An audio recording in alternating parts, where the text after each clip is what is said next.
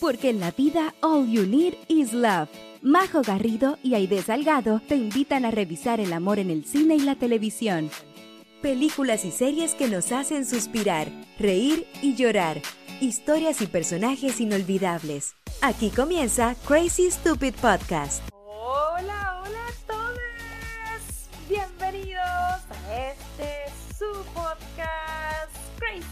Podcast Aide querida, capítulo 61. ¿Cómo estamos esta semana?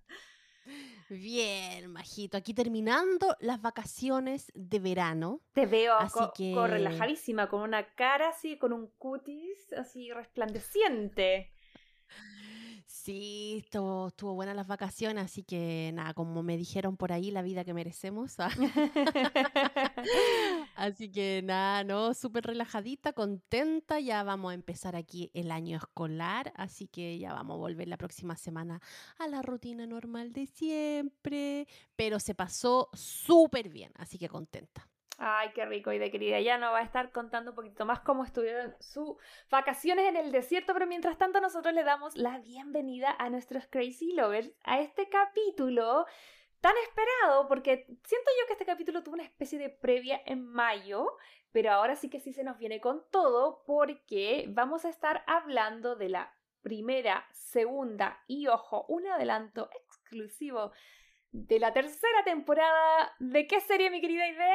Yo nunca, que a todo esto el título viene por el juego típico, este yo nunca, y tú tiras en la frase, o si no te tomáis un chupito, y por eso, eh, así que ahí vamos a estar hablando de esta serie que está cargada de colores, de emociones, de enredo, y de una protagonista que yo creo que a más de una chiquilla que haya visto la serie la han cachetearla. Sí. Es verdad, yo nunca o never have I ever, esta serie de Netflix que se estrena en el 2020, que tiene dos temporadas al aire, ya sabemos que es creada por Lang Fisher y Mindy Kaling, que es una favorita de la casa, ya hemos hablado de ello, de que amamos Mindy y todos sus proyectos, así que vamos a estar hablando de la vida de Devi, interpretada por Matreji Ramakrishnan, que es esta... eh, adolescente de origen de la India, pero que crece acá en California, Sherman Oaks, que es aquí una comuna aquí al norte de LA, más tirado hacia el Valley, eh, donde va a tener que lidiar con varias cositas que vamos a estar hablando. Obviamente lo sentimental está entre dos amores, Paxton y, y Ben, que ya te voy a estar preguntando Ah, suspiros. si tú eres Tim Ben o Tim Paxton, eh, pero que va más allá del amor adolescente, del descubrir las primeras relaciones, sino que también toca muchísimos temas que nos parecieron muy interesantes, que tiene que ver con el duelo, eh, de cómo se llevan esto, eh, ya sea en la adolescencia o en otras etapas de la vida, cómo es los primeros encuentros sexuales, cómo es la vida de los adolescentes acá en Estados Unidos. Así que todo eso lo vamos a estar siguiendo en detalle, así que no vayan a ninguna parte porque no solamente tenemos el resumen, sino que como les pudimos contar en el capítulo de Proposal, también pudimos en el mes de mayo ir a un evento donde estuvimos con los actores eh, de esta serie y, pudimos escuchar la lectura del primer capítulo de esta tercera temporada que les vamos ahora sí que sí estar desglosando en detalle. Así que no vayan a ninguna parte, quédense por acá porque va a estar buenísimo. Eso y además, les, sé que se los traigo yo, pero yo creo que la idea también les puede dar un pequeño adelanto de qué se nos viene en el Roncomendados, querida. En el recomendado se nos viene una película también de la cultura india con muchos actores de este país. Bueno, se trata en esta oportunidad de Wedding Season, esta película eh, recientemente estrenada en Netflix, que es como una especie de... Yo le diría que es un holiday pero mejor hecha. Así que ahí atentos porque la vamos a estar revisando. Pero antes de eso, querida, antes de sumergirnos en Yo Nunca y en Wedding Season, ¿qué le queremos recordar a nuestros queridos Crazy Lovers? Que si nos están escuchando por Spotify o viendo por Spotify, porque les recordamos que somos un video podcast, eh, también les pedimos que por favor, si no lo han hecho, eh, nos vayan a calificar con las estrellitas que ustedes creen que este podcast se merece y también poner seguir en Spotify. También es muy importante eso porque así van a estar enterados de cada vez que salga un episodio. Generalmente los publicamos los días jueves. Oye, y agradecerles porque sabemos que han estado como enviándonos eh, sus respuestas a través de eh, Spotify. Hemos estado haciendo preguntas, así que las vamos a estar leyendo también. Les agradecemos ahí la interacción. Si ya están ahí, yo creo que no cuesta nada apretar ahí el botoncito. Si ya estamos contestando las encuestas, mandando su opinión, mandando su feedback, también nos podían apretar ahí el botoncito de las estrellitas, ¿o no? Las estrellitas y seguir también. Y si tienen ahí una amiga, los recomiendan con la amiga, con la prima, con la tía, con la mamá, con quien sea, eh, para que nos escuchen. Y recordarles también que si quieren comunicarse con nosotros, nuestra plataforma de Instagram, nos pueden dejar un mensajito interno, nos pueden poner un comentario, nosotros tratamos siempre de contestar a todos sus mensajitos que nos encantan. Hay unas chicas muy motivadas que nos recomiendan cosas, que nos mandan datos, así que muchas gracias por todo eso. Eh, y también tenemos página web si se quieren saber un poquito más de nosotras y copuchar, crazystupidpodcast.com. Y también en YouTube hay están los videos de las temporadas pasadas, que en algún momento nos vamos a poner al día. Ay, ni me lo eh, digas, ni me lo digas.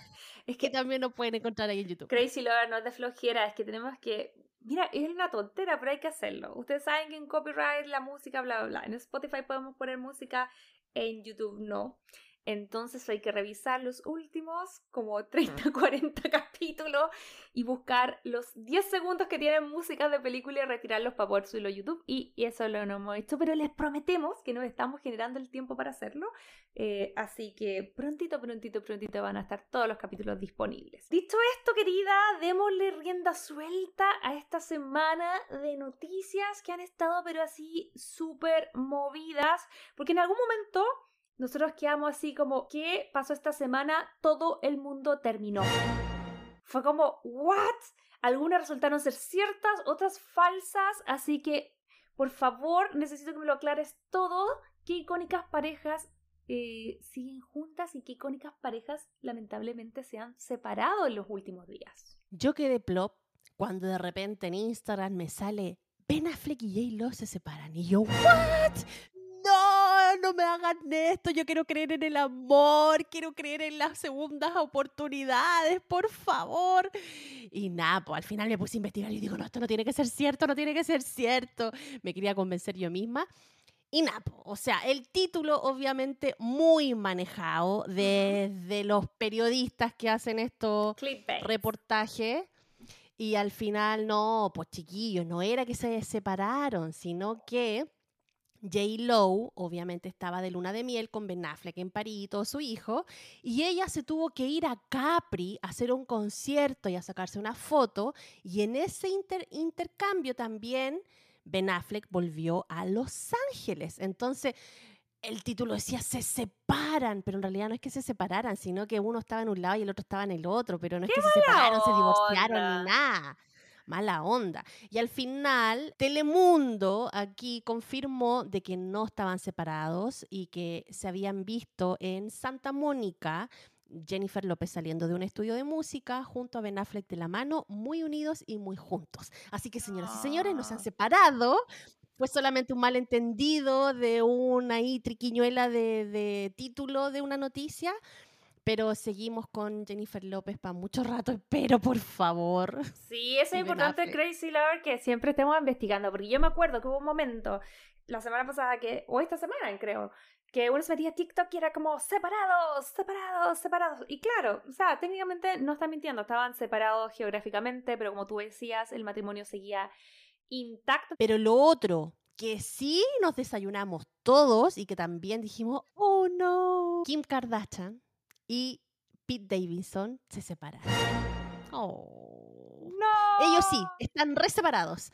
Están res, separados y decidieron dividirse después de nueve meses juntos. Y al final, las fuentes cercanas dicen que fue por la diferencia de edad. Porque recordemos que Pete Davidson tiene 28 años y Kim Kardashian tiene 41 y tiene cuatro hijos. ¿Tiene 28 Pete Davidson? ¡Qué bebé! ¿Qué pasó entonces? Iban súper bien, la habíamos visto en la foto, lo habíamos pasearse por todo Estados Unidos. ¿Qué pasó, de querida? Nada, pues lo que pasó que como Pete Davidson es mucho más joven que la Kim Kardashian, obviamente es más espontáneo, él tiene una vida mucho más espontánea de que si uno quiere hacer algo lo hace nomás y ya, no tiene gran responsabilidad.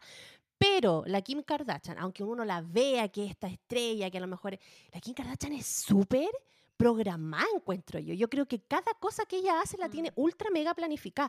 Aparte, tiene cuatro hijos, Mm. de que a pesar que tenga todos los empleados del mundo para que los cuiden, igual ella es una mamá como súper mamá gallina con sus niños, entonces Mm. igual anda para todos lados con ellos. Entonces Pete, en algún momento, cuando él estaba en Nueva York y ella en Los Ángeles, le decía, ¿por qué no te venía a Nueva York a estar conmigo? Y no sé qué. Y ella le decía, bueno, no puedo. O sea, tengo cuatro hijos, no puedo dejar a mi hijo votado irme ahí a polear contigo a Nueva York y tomarme mi jet privado.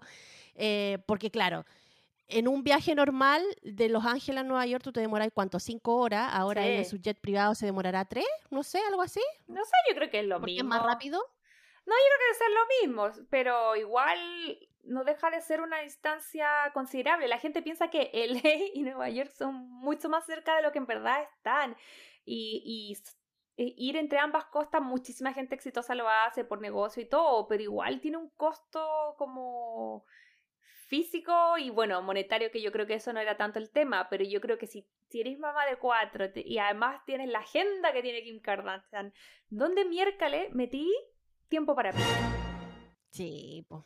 No, y aparte igual ellos tienen sus pegas distintas y súper marcadas, él en Nueva York, ella en, en, en, en Los Ángeles. Entonces, ya, todas esas diferencias al final dijeron, ¿sabéis qué? Yo creo que la Kim dijo, ¿sabéis qué? No estoy para espontaneidad en mi vida, así como que yo ya necesito tener un Mm. plan de vida bien. Así que, nada, pues por eso terminaron. Y fueron, pero fueron nueve meses que nos dieron ahí la cosita rica del chisme de, de ellos dos. Sí, hay varios temas. Yo creo que hay que, desmenuzarlo, no podemos salir de esto porque hemos estado hablando, como tú bien decías, los últimos nueve meses de esta pareja. Eh, yo creo que, claro, el tema de la distancia haber jugado en contra, sobre todo ahora que, bueno, como Pete Davidson dejó Sat- Saturday Night Live, eh, ahora estaba en un proyecto que creo que era una película que además estaba en Australia, entonces ya no era tan fácil como este, como me tomo el jet, que a todo esto ha estado bastante cuestionado en los últimos tiempos a partir de lo que salió que primero explota por la hermana de Kim, por eh, la... Ay, se me olvidó. La Kylie. La Kylie, la Kylie. Eh, con su jet y después resultó que al final todos usaban los jets y que contaminaban un montón. Salió hasta la Taylor Swift al baile y ha sido complicado todo ese tema. De hecho, fue tanto que Kourtney Kardashian y Travis, Travis Parker los vieron eh, como en un avión comercial. Eso así como jamás visto eh, eh, en la última semana. Pero en fin, yo creo que acá lo que me quiero detener es que ya, si bien todo lo que sea Kim Kardashian eh, y las Kardashian en general está extrapolado, extra glamoroso, extra todo, eh, creo que no es un, tema eh, menor el la cosa de las diferencias de edad. Y cómo afecta también en posibles nuevas relaciones, porque si tú extrapoláis la plata, los jets privados, lo que sea, igual es como a veces las mujeres rehacen su vida y no es tan simple, porque después de una separación, después de los hijos, después de que hay un montón de otras prioridades, ¿cómo, cómo volver a salir? ¿Cachai? Yo creo que ese es un tema súper heavy porque independiente que sea millonario o no, yo creo que eso pasa, pues, y más cuando tú decís ya la diferencia de edad, pero no, me pregunto yo, no estoy diciendo que sea así, pero me pregunto yo, un tipo separado con cuatro hijos que los hijos los ve el fin de semana versus una mamá separada con cuatro hijos, eh, como con alguien más joven, ¿cachai? Que, se está dando harto en la industria. Tenemos Harry Styles con la Olivia Wilde, hay un montón de gente que, que es como más joven, pero que también de cierta forma yo creo que se mantienen estupendos, las ganas la atracción está, pero como tú dices, los su mundo en el día a día full distinto. Entonces, ¿cómo, cómo será eso compatible o no? ¿Cachai? Eh, la Kim encontrará el amor en el futuro, volverá con ¿Sabí- Kanji. Eso es lo que todos nos ¿Sabéis preguntamos. qué?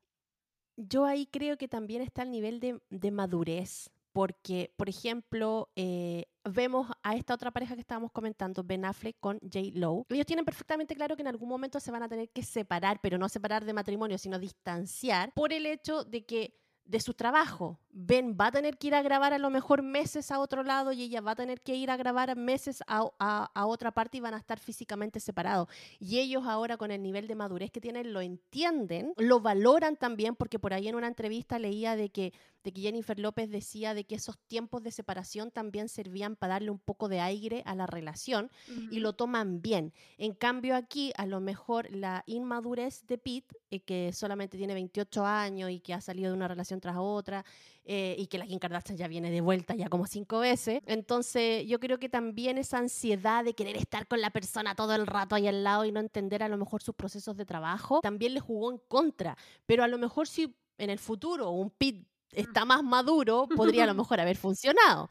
Pero yo creo que también la, la, la, madurez ahí de entender el trabajo del otro juega un factor súper importante. Y no solamente en las estrellas de Hollywood, sino también en, en, en, en, las relaciones normales. Pero ahí también yo creo, y quiero defender un poco a Pete, yo no creo que él sea inmaduro, yo creo que tiene que ver con estar distintos momentos en la vida. Y yo creo que no tiene que ver tanto con las edades, sino, tal vez me voy a aventurar en algo que tiene que ver con... Eh, la diferencia, y yo no digo que uno sea mejor que otro, pero hay que ser honesto, tener hijos y no tener hijos es una gran diferencia. Y eso, yo no digo que una cosa sea mejor que la otra, pero no todo el mundo puede como como balancearla también. Hay gente que es súper abierta, que no sé, eh, conoce a alguien que, que tiene hijo y todo funciona súper bien y se acoplan y generan una mm, relación que no tiene ningún problema y hay personas que no están ahí todavía y que no significa que no, que no vayan a estarlo en el futuro, pero significa que están en otro momento de la vida, ¿cachai? Entonces yo creo que ellos lo pasaron súper, que yo creo que ella era lo que... Peter era lo que ella necesitaba después de salir de esa tremenda cosa como su divorcio y todo. Yo me alegro que lo hayan pasado bien, que se hayan paseado por Europa, por Estados Unidos. Ojalá que se hayan pegado sus buenas eh, cachitas por ahí, que lo hayan disfrutado. Eh, y, y nada, porque yo siento que me fome porque me gustaban juntos, pero creo que por otro lado no me sorprendí tanto, porque creo que nadie nos veía así como abuelitos juntos, como que todos sabíamos que iba a ser como bueno mientras durara. No sé si te pasó a ti. Sí, totalmente. A mí también pasaba lo mismo. Era como que ya, entretengamos un ratito mientras están juntos, pero esto tiene fecha de caducacidad. Y lo otro es que cuando tú decías, hoy ¿qué será con Kanji? Yo creo que sí, yo creo que va a ir un remember ahí. Porque la polémica fue porque ella salió con eh, una polera, justo subió a Instagram una foto de los, eh, ¿cómo se llaman? Incredibles. Incredibles. Que em, obviamente es hace alusión a esta serie, que yo no la cacho mucho, que sé que son muy animados, que es una familia que tiene como poder y todo, y al parecer ella con Kanye y los hijos hacían llamar los increíbles. Entonces como que siento que en el mundo Kardashian nada está eh, al azar y ella por algo se puso esa polera. Entonces aquí hay dos temas. Una cosa es que ella haya terminado con Pete, pero otra cosa súper heavy es que a lo mejor ella le esté dando una nueva oportunidad a Kanji. Y cuando yo estaba ahí, leí la noticia y vi la foto y todo, dije, va a volver con Kanji. Y estaba como enojada, ¿cachai? Estaba enojada y decía, puta, no entiende nunca, ¿cachai? La cuestión. Y yo me quedé mirando y me dice, ¿y por qué estaría mal que ella intentara volver con el papá de sus hijos? Como que y yo le decía, no, sí, tenéis razón, pero es que a mí me pasa con Kanji, no lo conozco, pero siento que una persona mm, en, la cual se ha descansado mucho el término de la salud mental. La salud todos tenemos struggle con salud mental, todos le hemos cagado de alguna forma, todos estamos lidiando con eso. Pero yo, yo creo que aparte de sus problemas como de a lo mejor ansiedad, depresión, lo que sea, que tenga, yo no sé cuál es su diagnóstico oficial, él es como súper desgraciado, así como con una personalidad súper pesa. Entonces yo creo que se escuda mucho en eso. Pete tiene un montón de problemas de salud mental y es una súper nice persona. Entonces a mí me pasa que como persona con ansiedad, que ha tenido depresión en su vida en otros momentos, como que la imagen de Kanji me molesta porque como que me genera anticuerpo el hecho de que todas sus salidas de madre, todos sus abusos con las mujeres a su alrededor, lo que le hizo la Taylor Swift, lo que le ha hecho la a la Kim Kardashian y todo, la defensa sea como, oh, ¿Cachai? Es que tiene depresiones que tienen ansiedad. Sí, todos tenemos, no todos, ojalá no todo el mundo, pero varias gente tenemos depresión, ansiedad y no somos unos desgraciados. Entonces yo le tengo, no quiero que vuelva con Kanji, ¿cachai? Pero por otro lado, ¿qué me importa? Yo me decía, ¿qué te importa a ti en su vida? ¿cachai? Y yo así como, no sé qué me importa a mí, pero me importa. Entonces quería saber, ¿qué, qué pensáis tú si volviera o no volviera? Mira, yo lo único que te puedo decir es que la, la hermana Kim acá, eh, ella, ella es una mujer madura, es una mujer con poder y ella sabe la wea que sabe y, dónde se va a meter. Ahí yo ya no puedo opinar. Pero lo que sí sobre Kanji, eh, yo digo, una persona que se cree Jesus, mm. eh, ya apagó su narrativa, mm. ¿cachai? Si alguien llega a mí y me dice, bueno, yo soy Jesus, es como, ok, bye. ¿Cachai? O sea, Oye, pero hay una pregunta desde la ignorancia, desde que no, estoy en ese puesto y nunca lo he estado. Eh, ¿Qué se hace? Porque a lo mejor a un ex que es un poco más tóxico y todo, tú decís, ya, chao, me costó mucho salir de esa relación, chao, me desligo. Pero ¿qué pasa cuando ese ex tóxico es el papá de tus hijos, que es completamente diferente, ¿cachai? Complicado, po. complicado, porque siempre va, vaya a tener un lazo y una relación con esa persona.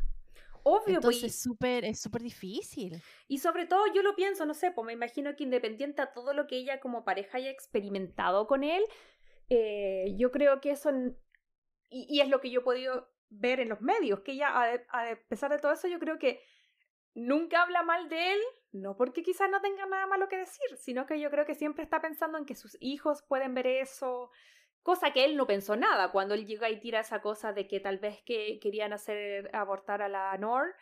Eh, él llegó y le tiró y nunca pensó en ella. En cambio, ella siempre está como. Como que siento yo que a pesar de eso hay una cosa, no sé si tiene que ver con ser mamá o paternidad en general o no sé qué, pero de por más que a lo mejor tú no tengas una buena relación con esta otra persona, igual quieres que tu hijo no, no se vea afectado por eso, ¿cachai? Entonces, y una es la relación que tiene ella con, con, la pareja y otra relación que tienen los hijos con la pareja, porque a lo mejor el loco con ella a lo mejor ya tiene sus cosas más raras, pero a lo mejor como papá, bueno, es excelente. O sea, eso es lo que dicen, es que, que buen papá, bueno, se cambió de ir a la casa al lado. Eh, no sé si has visto la última temporada de los, de la, el, bueno, ya no se llama Keeping Up with the Kardashian, pero bueno, lo que está en Hulu ahora que eh, Kanji llegaba así como en un carro de bomberos a buscar a los hijos para llevarlo al colegio. ¿Cachai? Así era como, ok, buen papá, pero también, no sé, no sé, complicado. Tú, como tú bien dices, yo creo que no, no, es nuestro asunto meternos más hacer observaciones de, de copuchentas que somos, pero la palabra final la tiene Kim. Pero yo creo que es una apuesta. No, da lo mismo si estamos de acuerdo o no estamos de acuerdo. La pregunta es la siguiente. Dejémoslo hoy día marcado, hoy día 11 de agosto. Eh, ¿Kim vuelve con Kanji, sí o no? Sí. Sabes que yo creo que también. En fin, pero bueno, así con la vida de las Kardashian, pues siempre nos sorprenden y... Pero me encanta porque ellas saben cómo darnos esas miguitas de pan, como hemos dicho un montón de veces, ellas eligen la narrativa que quieren contar y nosotras la consumimos así como dernos más. Pero ¿sabéis cómo? Lo único que quedo con la duda es que ahora, y eso no es un detalle menor, no sé si el 22, pero en alguna fecha de septiembre acá en Estados Unidos se estrena la temporada 2 del reality de ellas en Hulu. Y aquí es donde finalmente va a aparecer eh, Pete Davidson, porque él quedó anunciado, quedó nombrado, ¿cachai? Ya estaban hablando de él cuando termine la otra temporada. Supuestamente él grabó muchos capítulos, ¿cachai? Entonces, eh, no sé, también a veces me pregunto, ¿tendrá que ver con la promoción del reality, del morbo que puede causar, saber si va a estar Pete o no, aunque terminaron? ¿Se mandará, ¿se mandará un J-Lo? Que sacó al otro Rodríguez de todo el, documental, se borra. ¿Cachai? ¿Iremos a ver a, a, Pete anyway en la season 2? No sé. No sé. Yo no, yo creo que yo creo que me quiero eh, hay un, hay un audio que me encanta que es la Courtney que dice Oh, I'm too tired. I don't have time for that. I'm unsubscribers of this drama. Como que siento que es como, no tengo tiempo para esta narrativa, me, me desuscribo de este drama yo diría lo contrario, tengo todo el tiempo del mundo para seguir esta narrativa. Total, es como General Hospital. Pero bueno, dejémoslo hasta ahí porque tú sabes que cada semana, pues, hoy día estamos acá, en la próxima semana quizás vuelvan, nadie sabe. Lo que sí, lamentablemente, eh, fue una noticia que nos sacudió eh, y que, claro, es un poco más permanente y que nos da mucha penita, es saber que eh, esta semana partió una actriz y cantante muy querida, yo creo que por todos nosotros, yo creo que todos la ubicamos, más que nada por su aparición en Grease, eh, y obviamente estoy hablando de eh, el triste fallecimiento eh, de la actriz y cantante australiana Olivia Newton-John. Ay, de querida, ¿qué te pasó con esta noticia? ¿Qué, ¿Cómo te enteraste? ¿Qué oh. penita fue?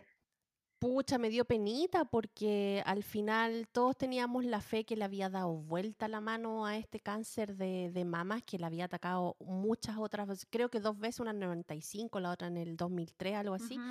Eh, y al final no, al final no pudo darle vuelta a pesar de que se hizo los tratamientos correspondientes y todo, el cáncer le volvía. Así que ese fue el motivo por el cual ella falleció este 8 de agosto en su casita, en su rancho, como le dicen, por acá donde estamos nosotros, en el sur de California. Creo que en un lugar llamado Santa Inés. Así que ahí vivía ella con su esposo y según lo que dice el, ¿cómo se llama? el comunicado que la, familia mandó a todas las redes de, noticias y portales, es que ella murió tranquila, murió con su familia. Así que nada, esperamos que haya tenido un, descanso en paz, tranquilo, y la familia pidió no más respeto por, por, su, por su vida y por su muerte. Así, es. Oye, sí, ella, bueno, como tú mencionabas, llevaba dando una, una batalla al cáncer por más de 30 años, que además, eh, claro, con idas y venidas, y, y ella había como creado y trabajado mucho en fundaciones y cosas que tenían que ver con, con el tema del apoyo tanto a los pacientes como a las familias, a difundir el tema de la prevención, que, que es un temazo que siento que nunca nos vamos a poder eh, decir suficiente a la gente de, de, hacerse chequeos preventivos. Uno en realidad a veces se hace la loca y, y no se chequea o olvida de hacer los PAPs o, o, mm, estos exámenes de, de, detección en las mamas, pero creo importante es, verlo con tiempo. O sea, de hecho, si uno lo piensa, si ya lo debe haber detectado a tiempo, porque al final igual 30 años es un montón de tiempo, eh, siento yo, y tiene una tremenda lucha.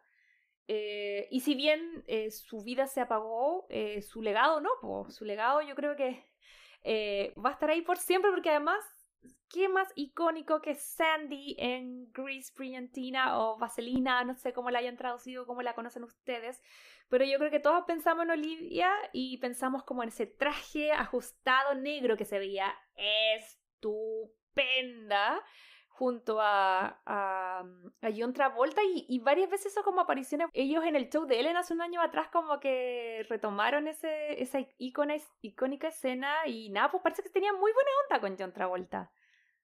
Sí, sí, de hecho ella eh, participó en otras películas con John, con John Travolta, por ejemplo en el 83 hicieron una que se llamaba Tal para Cual, que también salían los dos, y en la película Cara a Cara, que es una película que tiene John Travolta con Nicolas Cage, ella hizo una de las canciones para esa película. Así que no han, yo creo que ellos tienen una, una relación bien eran, o sea, no eran amigos cercanos, pero sí eran súper buenos partners de trabajo. Sí, así es. Bueno, claro, pues toda una vida trabajando juntos, así que obviamente él eh, se manifestó a través de Twitter. Eh, en su cuenta oficial puso My dears Olivia, you made me all our lives so much better. Eh, tú hiciste nuestra vida mucho mejor, el, tu impacto fue increíble, te amo muchísimo. Nos, nos veremos al final de la ruta en algún momento donde estaremos juntos de nuevo. Eh, you're from the moment I saw you. Ah, soy tuyo desde el momento en que te vi por siempre. Tu Dani, tu John. Oh, que Dani Zuko es el personaje. En Gris, ¿cuándo viste tú esta película y de querida la he visto, no? Porque de repente pasa que estos clásicos, como que uno asume que todo el mundo lo vio y a veces no todo el mundo lo ha visto. Sí, porque son demasiado clásicos. Estoy segura de que alguna de nuestras oyentes no la ha visto pero, pero sí, no, yo creo que la vi como en los 90, pero era era más chica que adolescente, eso sí. Y la vi, eh, y fíjate que no me gustó mucho. Yo la encontraba así como tan lejos de mi realidad, esa cuestión. Y, era como todo tan cantado que era como. ah, que ese es un tema. O sea, ¿tú, ¿a ti no te gustan los musicales? No mucho, no mucho. Ahora con Mulan Rouge no me pasa eso porque amo Mulan Rouge y yo la vería mil veces y es un musical. Across the Universe también, me Mm, encanta, que es una historia como de amor, pero con la, con la música de los eh, Beatles. música del- de, de los Beatles.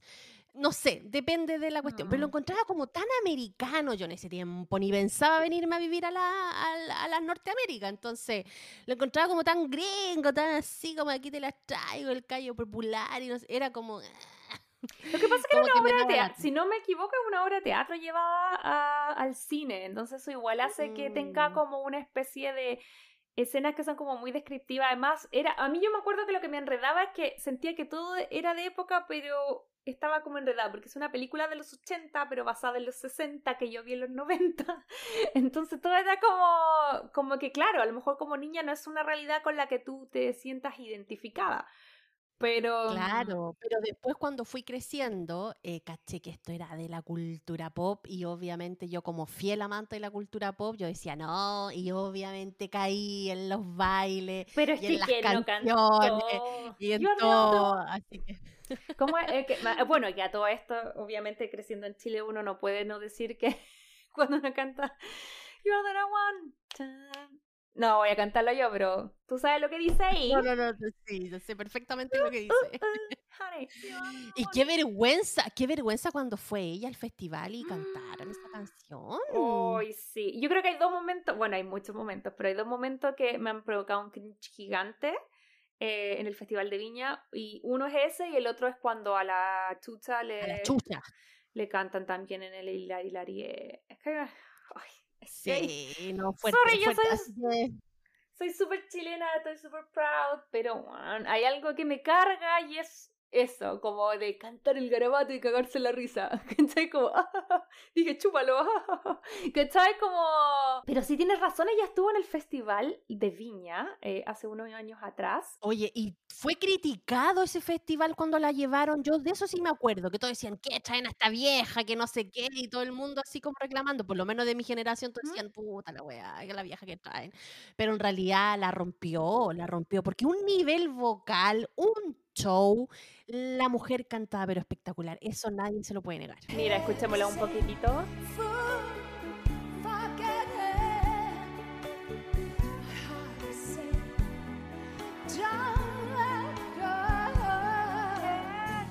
Sí, no, increíble. Oye, ¿y tú sabías que la película Gris, la parte de la escuela, fue grabada en una high school de Venice? Sí, ¿qué es? La Ahí misma, se grabó. si no me equivoco, es la misma high school donde Britney Spears graba Baby One More Time. ¡Chan! Todo se Ah, conecta. Digamos que ella además de cantante, bueno, yo creo que más, yo creo que era más cantante que actriz. Tuvo incursiones en la actuación, pero al final ella una cantante. También yo creo que el personaje de Sandy en sí, como esta niñita mosca muerta en gris, no era como tan apilo, eh, ah, como tan um, que uno se sintiera identificada, pero igual si uno la ve varias veces, igual está entretenido. Eh, yo creo que sería un interesante ejercicio de hacer, porque yo no sé cuán bien o mal ha envejecido Gris, yo solo pienso en Rizzo o Rulo, no sé cómo era el nombre en español, fumando y agarrándose tipo, supuestamente era como chica, ¿cachai? La actriz tenía como 30 años. Pero estaría interesante poder revisar, eh, porque a nosotros, ojo, los Crazy Lovers no habían pedido en algún momento Chris. Yo creo que podríamos preguntar en redes sociales, eh, que ya saben que son Crazy Stupid Podcast, Instagram y TikTok, ¿qué les parecería si revisáramos este clásico? Porque no hemos entrado mucho en el mundo de los musicales, que no hemos hecho harto las locas, tenemos varios ahí, tenemos, como tú decías, Moulin Rouge, Chris, um, La La Land, La La Land.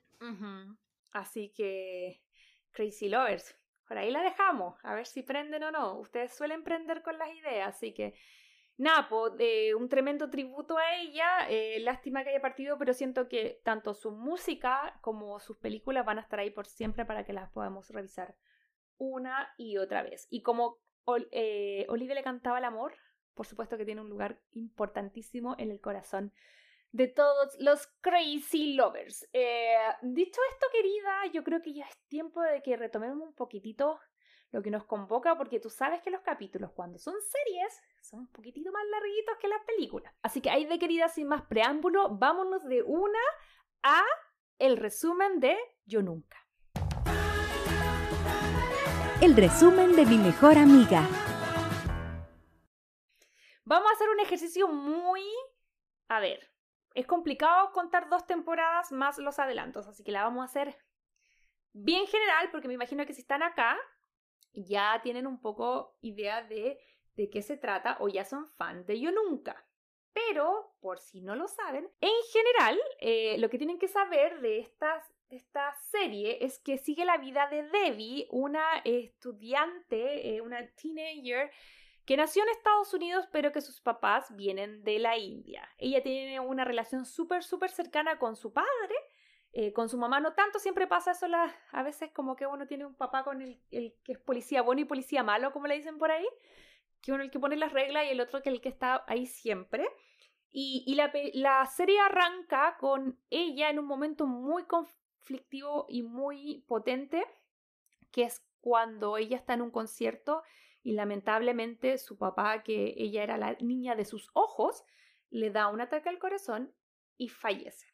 Eso obviamente le produce algo súper heavy, le remueve el piso a ella y a, toda, a todo su entorno.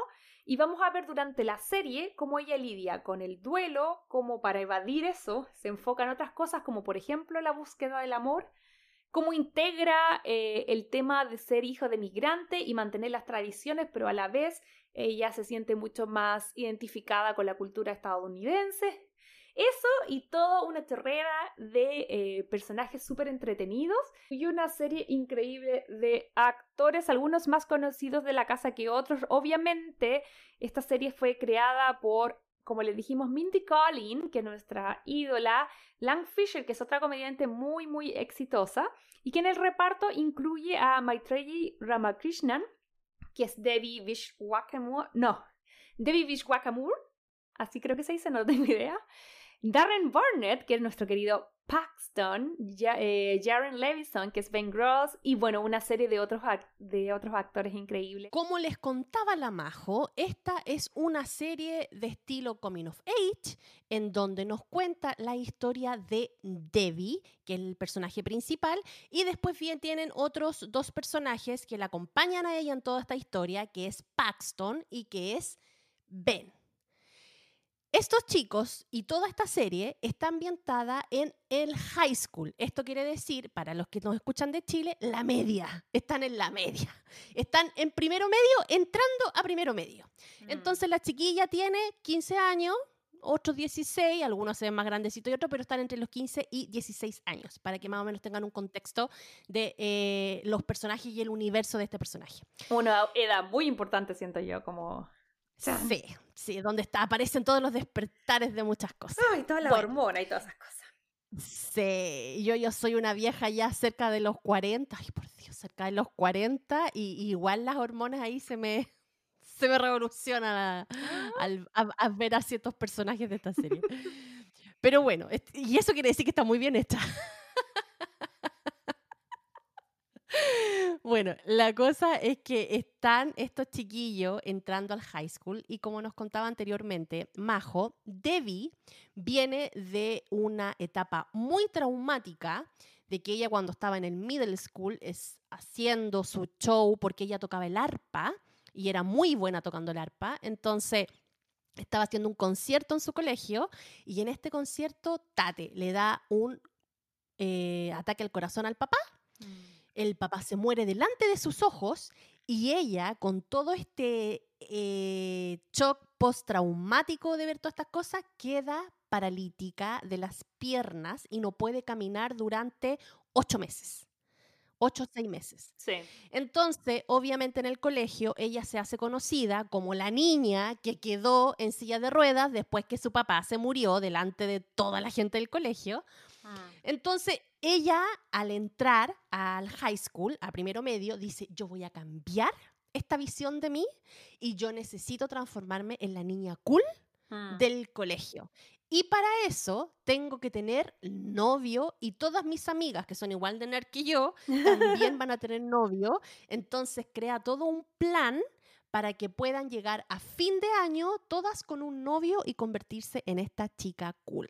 Y obviamente tener su primera relación sexual, salir de ahí de, de- de la etapa niña-mujer, cambiar y no sé qué. Entonces, la primera temporada, Mm. nosotros vemos como ella está totalmente evocada a encontrar pareja y a tener relaciones sexuales. Pero aquí es donde se pone buena la cosa, porque ella tiene un crush, un amor de toda la vida, desde que ella era chica, que está enamorada de un tipo que se llama Paxton.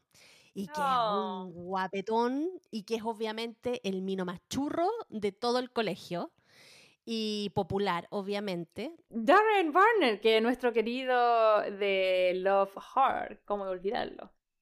¿Cómo olvidarlo? Así que nada, po, está ella y tiene este crash, entonces ella llega y un día se arma de valor y va care palo, que yo digo, uy, si yo hubiera hecho eso en la escuela, Uy, yo weón". tampoco. Me hubiera, pero me hubiera encantado tener su person y haberlo hecho, fíjate. porque Yo igual, pero no la tenía. No, yo tampoco. Y fue Carepalo al frente de este muchacho que venía saliendo porque él era eh, deportista, eh, era como el capitán del club de natación. Entonces va y le dice, ¿sabes qué? Quiero tener sexo contigo. Y queda, ¿What? Así como que no te conozco y de repente aparecí y me decís que querías tener sexo conmigo. Y obviamente él ni tonto ni perezoso llega y le dice que sí. Upa chalupa. Y le dice, ya, ok, te espero en mi guarida, que él tenía como un lugar ahí en su casa, afuera en el... En el... situación que vive como, como que el- esa etapa adolescente que quieren ser un poco más independientes, pero todavía viven con los papás, entonces él vivía como en el garage un poco, como que está ahí, como que, como que era su zona de acá no llegan los papás, pero igual todavía vive. Entonces, por eso se ve que Paxton tenía esta como guarida ahí, donde tenía su ju- videojuego y se juntaba con sus amigos y todo. Entonces él la, la invita ahí y claro, pues ahí cuando llega la Debbie se da cuenta de que, de que no, que no pasa nada, pero ahí empiezan como una relación así como este loco, uy, la mina chora que llegó y me pidió sexo, así como que, y de ahí como que le queda en su radar la famosa Debbie. Y la Debbie, nada, pues se da cuenta que al final muy, muy tinca fue en decirle, pero igual se le aconcharon ahí lo- los meados a la pobre y, eh, y nada, pues al final como que se tira para atrás y no, y no pasa nada. También vemos en paralelo que Debbie tiene un archienemigo, que es. Ben, y que toda la vida también han estado juntos, pero se llevan muy mal porque los dos son los más cerebritos del curso y los dos siempre se peleaban los primeros lugares. La Debbie siempre le ganaba, pero el Ben siempre le tenía como sangre en el ojo porque porque ¿por qué él no podía ser el mejor? Porque ella siempre estaba antes que él. Entonces ahí es se Kiko peleaban. del chavo, todo el Total, rato, ¿no? Totalmente. Es un Kiko todo el rato, pero un Kiko bien solitario, porque a pesar de que él viene de una familia con gran, con dinero y todo, está bien solito el pobre. Mm. Entonces ahí Pobre también niño rico. primera en esta temporada lo vemos muy solito y, y tiene una polola que es de las populares, pero la tiene ahí como para no, pa no estar solito. La mina está con él por no la plata. pesca. Claro, y por el estatus y no sé qué. Y al final, después en esta primera temporada también vemos que ahí como que la relación no funcaba para ningún lado. Entonces es el rollo de él. Entonces aquí ya nos presentan Debbie con Paxton y Debbie con Ben, la relación que tiene con los dos. También Debbie está acompañada de dos amigas, ¡Ay, las que amo! una ¡Las es amo! Fabiola y la otra es Eve. eh, y, y la Fab, eh, yo creo que es mi personaje favorito. Yo me Mm, identifico Lía tanto con la Fab, muy bacán. Me encanta. A mí me encanta, la, Le- la Leonora, Eleanor, Ramona. Eleanor, la, la, la él. Sí, me- a, mí, a mí también me gusta mucho su vestimenta, vos, me encanta. Es como tan histórico para vestirse. Bueno, la cosa es que ellas son sus amigas. eh, la Fab es como mm, eh, una chica muy, pero muy nerd. Pero más que nerd, es como que le gusta mucho la robótica y se Ah. junta con los grupos de robótica y tiene un robot que la sigue para todos lados que eso me recuerda como muy también serie de los ochentas con este robot que sigue como, Ajá. como para todos lados. Y también está la Eleanor, que ella es una actriz eh, en potencia, porque igual es- buena. Y ella está así, todo lo hace drama. Y claro, ella es actriz porque eh, ella tiene un trauma en su vida de que la mamá la abandonó, entre comillas, por irse a seguir su carrera de actriz.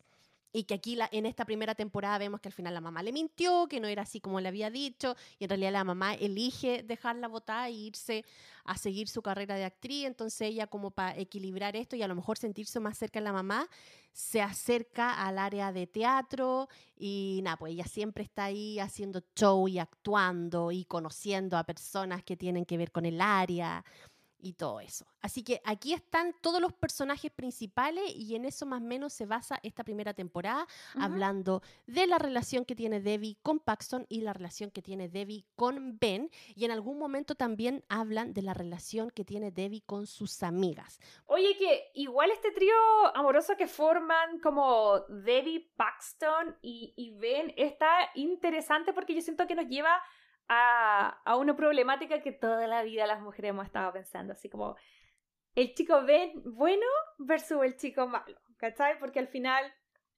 Paxton ese, como tú decías, ese chico que todas quieren, que a todo esto eh, me da mucha risa que en, en, el primer capítulo te cuentan que la Debbie volvió a caminar porque se encontró Paxton como en un estacionamiento y de puro califa se, empezó como a parar a mirarlo hasta que logró caminar, ¿cachai? Entonces como que, claro, es como este amor idealizado, es como el mijito rico, es como, no sé, el Brad Pitt el Leo DiCaprio, lo que tú quieras, el Harry Styles de ahora, versus eh, ven que es como The Guy Next Door, como ese como eh, persona que siempre ha estado en tu vida, que aterrizada, que además ellos tienen ese me gusta, mm, te odio, pero te amo, compito contigo, pero igual porque quiero tu atención. Como que yo siento que ellos se necesitan porque están acostumbrados de muy chiquitito a pelear. De hecho, lo muestran en un clip que todos los años se pelean el primer y segundo lugar, ¿cachai? Entonces, eh, no sé qué te pasa a ti contigo. ¿Te tocó en la vida, por ejemplo, tener algún como uh, estar entre el, entre el bueno y el malo? No al final, que obviamente me imagino que te quedaste con el bueno, Mauricio, saludos. pero, pero para acá, para acá, la edad de la Debbie. ¿Tú te ibas más por Ben o te ibas más por Paxton? Porque yo creo que a esa edad yo estoy, soy igual que Debbie. O sea, hoy día yo me casaría con Ben, pero en esa época yo me agarraría a Paxton. No sé qué te pasa bueno, a ti. En la, edad, en la edad de la Debbie yo estaba con el que me pescaba. O sea, ni siquiera con el que quería. Es verdad, como que uno tampoco le ponía tan... Yo no tuve la posibilidad que tuve la Debbie de elegir entre el rico y el nerd. O sea, yo, yo tuve que decir, ya este me pesca, bueno, aquí me quedo. Oye, pero ojo, que acá hay algo súper importante que por una cosa de tiempo no hemos mencionado, pero acá el rumor es que, claro, ya, el, el, la Debbie va y, como que a mí me gusta mucho como el viaje que va a tener Debbie de que al principio era como, ya, dale, filo, te regalo mi flor, porque como que ese pensamiento que yo creo que todos los adolescentes pasan en algún momento, como que la virginidad fuera así como algo de lo que te tenéis que deshacer que no me voy a poner en la bola así mega como conservadora de que hay que llegar virgen al matrimonio y todo, no. Puritana, no, acá de puritana señora nada. Nada. Pero sí esa presión social de hacerlo por hacerlo y luego para no ser la única virgen en tu como, ¿cachai? Como grupo, que yo creo que es lo que la Debbie siente, ¿cachai? Entonces, claro, ella va y al final del día como que va al garage y todo, pero no, no pasa nada porque al final la Debbie siento yo que es un personaje bacán y está súper bien escrito porque es bien complejo, porque es como, es como muy para afuera, es como lleno de rabia y la grita y las vomita y por eso parto al psicólogo y como que tiene esas conversaciones, pero por dentro todavía es bien niña para sus cosas, todavía está lidiando con un montón de cuestiones.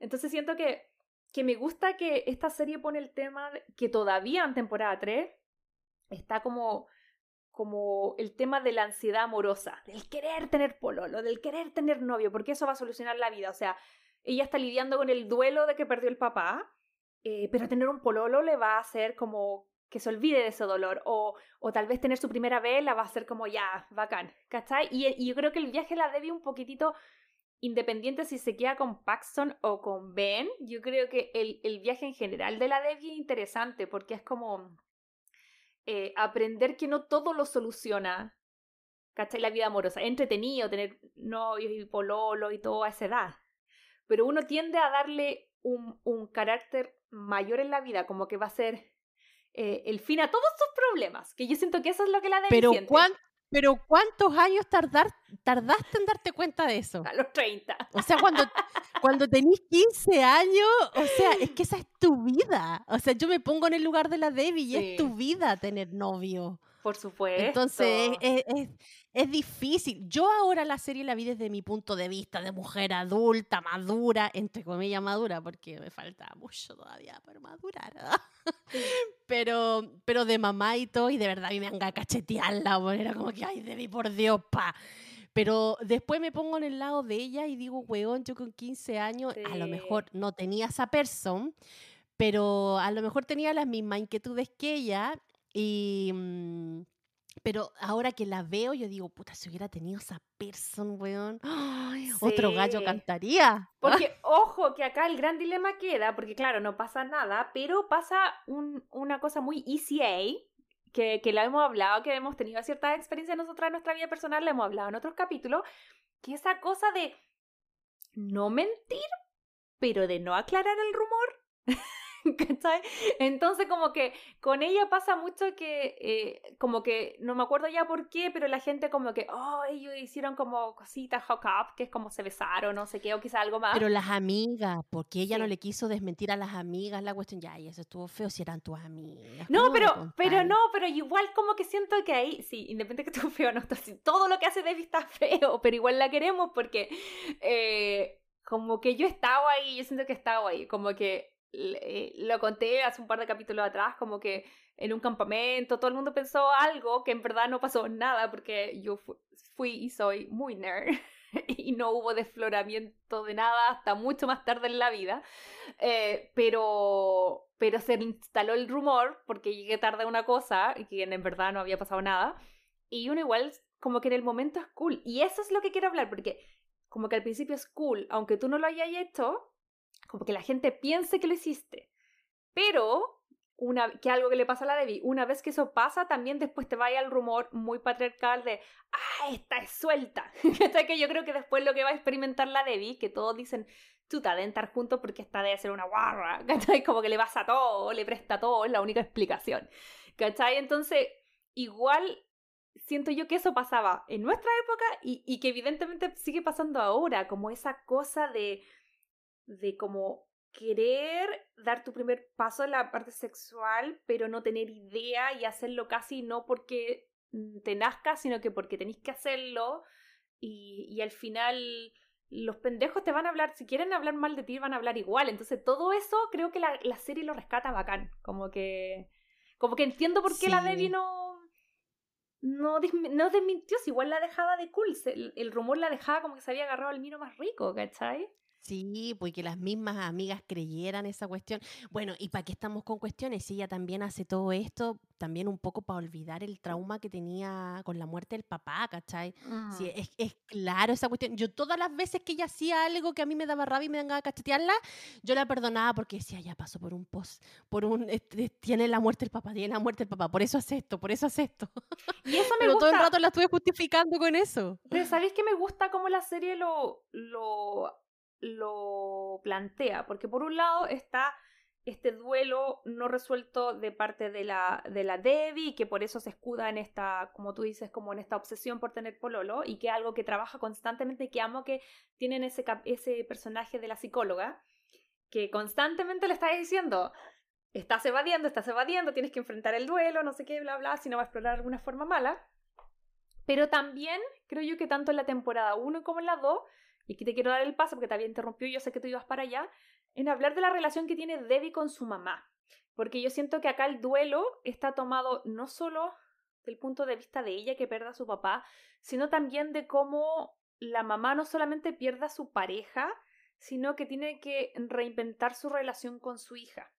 Nos muestran que los papás, eh, eh, ella era la policía mala y el papá era el policía bueno, era el que, el que hacía de mediador, el que si ellas discutían la hacía como conversar y en esta nueva dinámica es básicamente como volver a ser papá de nuevo, porque le cambiaron la dinámica y eso va a traer durante toda la serie, durante las tres temporadas, ¿cachai?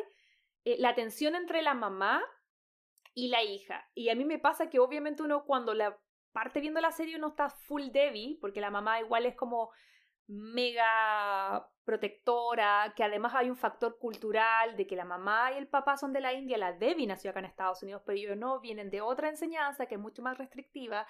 Ser papá inmigrante ya lo hemos dicho, es como más como, ah, tú querés que tus hijos lo hagan y, y, hay, y hay un, no sé si será si, será un prejuicio o no, pero acá siempre en las películas y todo vemos que como que los papás asiáticos, los, o sea, los papás de la India es como que el hijo sea médico, abogado, ¿cachai? Como que no es que sea actor, que tiene que ser algo así como wow.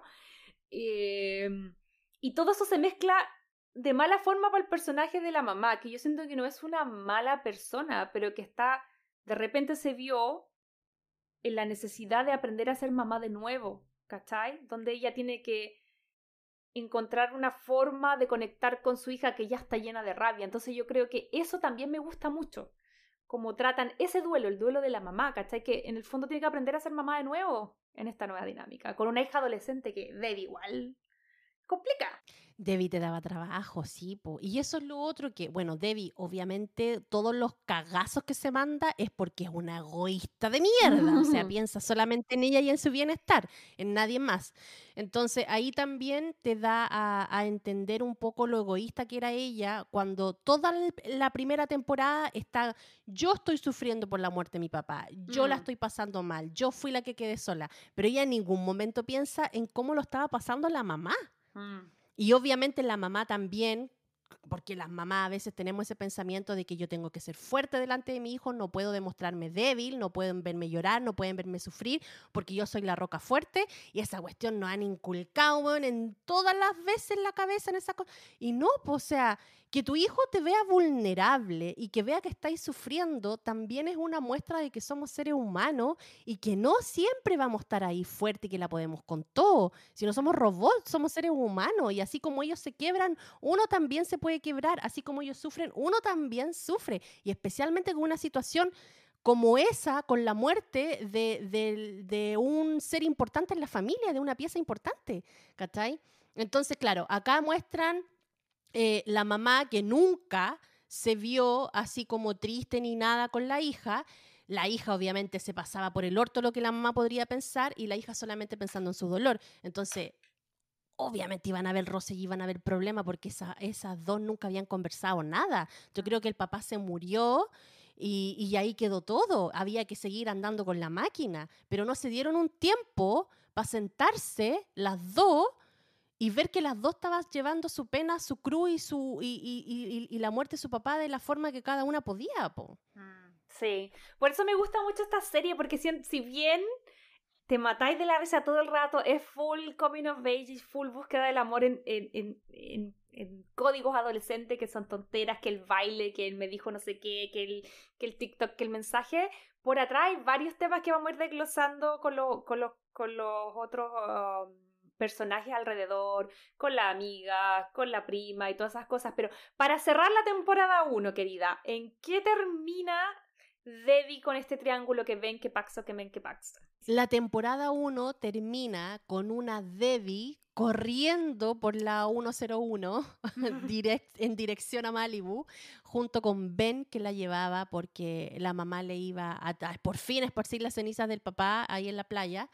Em, y Napo, pues, aquí se da una cosa mágica con Ben y terminan ahí dándose un beso en la ah. playa y, y, Ben obviamente diciéndole con ese beso de que tenía que sentía cosas por ella, pero a la vez también Paxton le había tirado un beso, otro beso y diciéndole que estaba como un poco enganchado de ella. Entonces esta primera temporada termina con Debbie y estos dos chiquillos que estaban interesados en ella. Y ahí queda la primera temporada. O sea, pasó de ningún candidato a todos los candidatos. Claro, con Ben ahora tiene esta onda y todo, y, pasa este tiro, esta relación de tiro floja de te odio pero te amo. Eh, y por el otro lado, con Paxton ya tenía onda, se habían acercado porque a, través de un personaje que es crucial, que es la hermana de Paxton, con el que ella, como que la, que mm, la Debbie es la única como que la conoce, que no sé realmente cuál era el diagnóstico, no sé si era síndrome de Down o algo, pero tenía alguna enfermedad la, hermana. Eh, la Becky, Becky creo que se llama, no me acuerdo. Pero en fin, pero ella se llevaba muy bien, era es un personaje bacán que me encanta, me encanta cómo se relaciona con Paxton. Em, y siento que por ahí ambos fueron conociendo el otro lado, porque para ella Paxton era como calugas, era como, ay, me río tanto, que yo siempre dice, em, cuando le digo, ay, que estáis bonito, me dice, ay, yo no soy un payaso de carne, en vez de decir un pedazo de carne. Entonces como que voy a decir, eh, Paxton no es un pedazo de carne, no es un payaso de carne, es como, como que tiene como más allá, tiene sustancia. Y yo siento que Debbie durante la temporada 1 como que conecta con ese lado que nadie quiere como ver, que es, es más allá, porque a Paxton, ya, si bien es popular y todo, le sobra las minas, nadie le tiene fe para entrar a la universidad, como que va a entrar por una cuestión de natación, como que nadie tiene fe en que él tenga como más sustancia. Y de hecho, otra cosa importante es que el narrador de toda esta serie eh, es McEnroe, que es este tenista muy, muy como malas pulgas, ¿cachai? Muy famoso en los 80 Es como el Chino Río, es como el Chino Río. Ay, sí, bueno, ahí me lo, me lo cagaste, pero tienes razón, es como el Chino Río. Eh, que era como el ídolo del papá y que la Debbie igual como que por el amor al papá eh, como que le tenía buena onda. Entonces McEnroe es el narrador de, de la serie, pero me gusta mucho lo que hace que en un capítulo cambian de, en dos capítulos cambian de narradores. Cuando te cuentan el punto de vista del, de, de Ben, el narrador es Andy Samberg, que es el protagonista de Brooklyn 99, y él narra el capítulo de Ben. Y en la segunda temporada vamos a ver que eh, Gigi Hadid narra el capítulo de Paxton y como que ahí habla mucho de cómo somos estupendos, nadie espera nada de nosotros, pero tenemos sustancia, ¿cachai? Entonces como que me gusta eh, que ella conecta de diversas formas con los dos, ¿cachai? Pero ambas tienen que ver, obviamente con Paxton más con lo físico, pero ni tanto porque al final yo creo que es es este como intimidad que Paxton logra con ella, que yo creo que es una intimidad que no tiene con ninguna de las otras minas que se agarra. ¿Cachai? Claro, en, en, la primera temporada yo creo que siempre nos pintan a este Paxton así como el gallo rico del colegio y que todos quieren con él, pero ya en la segunda mm. temporada le dan un poquito más de historia y sustancia y sentimiento también a este personaje que va más allá de ser un chico guapo o el capitán del club de natación. Mm. Y eso es lo interesante que pasa con el personaje de él.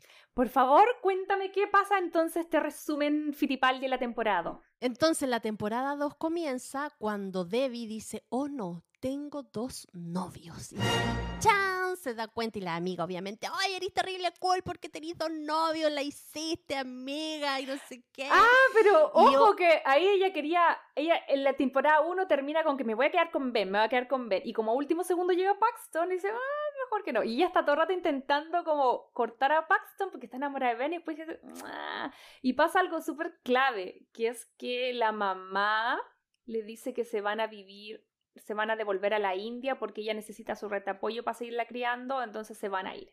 Y ahí es cuando ella dice, ah, si me queda, qué sé yo, tres semanitas acá, mejor me lo agarro los dos. Y la verdad es que nosotros, perdón, pero yo digo,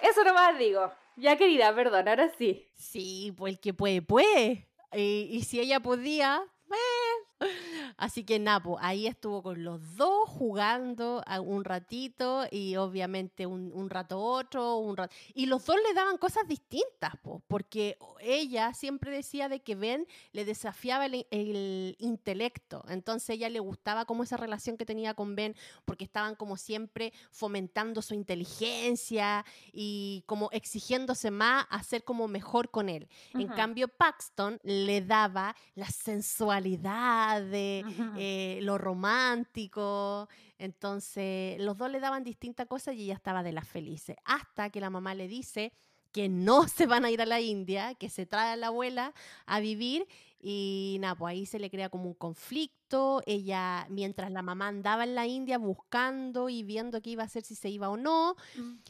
eh, debía hacer una fiesta en la casa y ahí en esa fiesta queda la embarrada porque todos se enteran de que ella estaba con los dos y aquí es donde pasa una cuestión súper heavy porque el Paxton se da cuenta que estaba con Benny con él y sale corriendo y lo atropella un auto y se caga el brazo.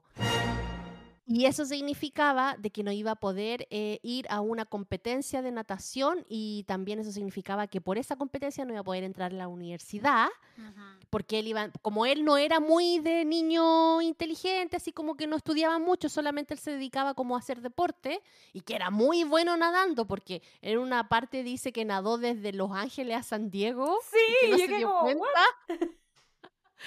Bueno, la cosa es que era muy bueno nadando, entonces la única posibilidad que tenía de entrar a la universidad era por el equipo de deporte. Pero nada, pues queda con el brazo malo, entonces la, la posibilidad de entrar, de entrar a la universidad por el equipo de deporte se muere por culpa de la Debbie, que a él lo atropellan y no sé qué. Y Ben por el otro lado también estaba súper desilusionado de la Debbie, porque cuando se enteraron de todo, la Debbie salió corriendo tras Pax y no, y no se quedó con él. Entonces ahí Ah. dice, bueno, lo elige a él y no sé qué, así que ahí triste para él. Y aquí en la segunda temporada también eh, aparece otro eh, amo integrante este nuevo personaje. que es eh, una chiquilla y era la Anessa y la Ah. Anessa se roba todas las miradas y, y, y todo la, las amistades que tenía ella porque la chica era un 7, era súper buena onda, pero aquí obviamente la, la Debbie se nos pone de la celosa y le hace la vida cuadrito a la, a la chiquilla esta y la mete en el tremendo tete de que por casualidad revela eh, un gran secreto que tenía ella por el cual por eso se había cambiado de colegio al colegio donde estaban ellos y que era que tenía desorden alimenticio. Mm. Entonces, nada, pues ahí la Debbie de nuevo mandándose cagazo. A todo Ahí esto cuando de- Paxton y el Ben no la pescaban. Ahí es cuando uno quiere mechonear a la Debbie. Porque es como.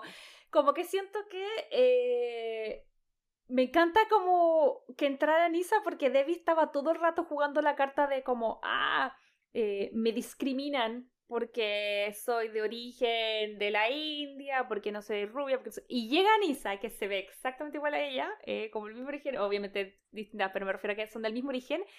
Y ella es súper cool y en el primer día ya es amiga de todos, es amiga de Trent, de los chicos populares, de Trent, que es el amigo de Paxton, que es el bien, como bien pavo, pero como el alivio cómico de la serie.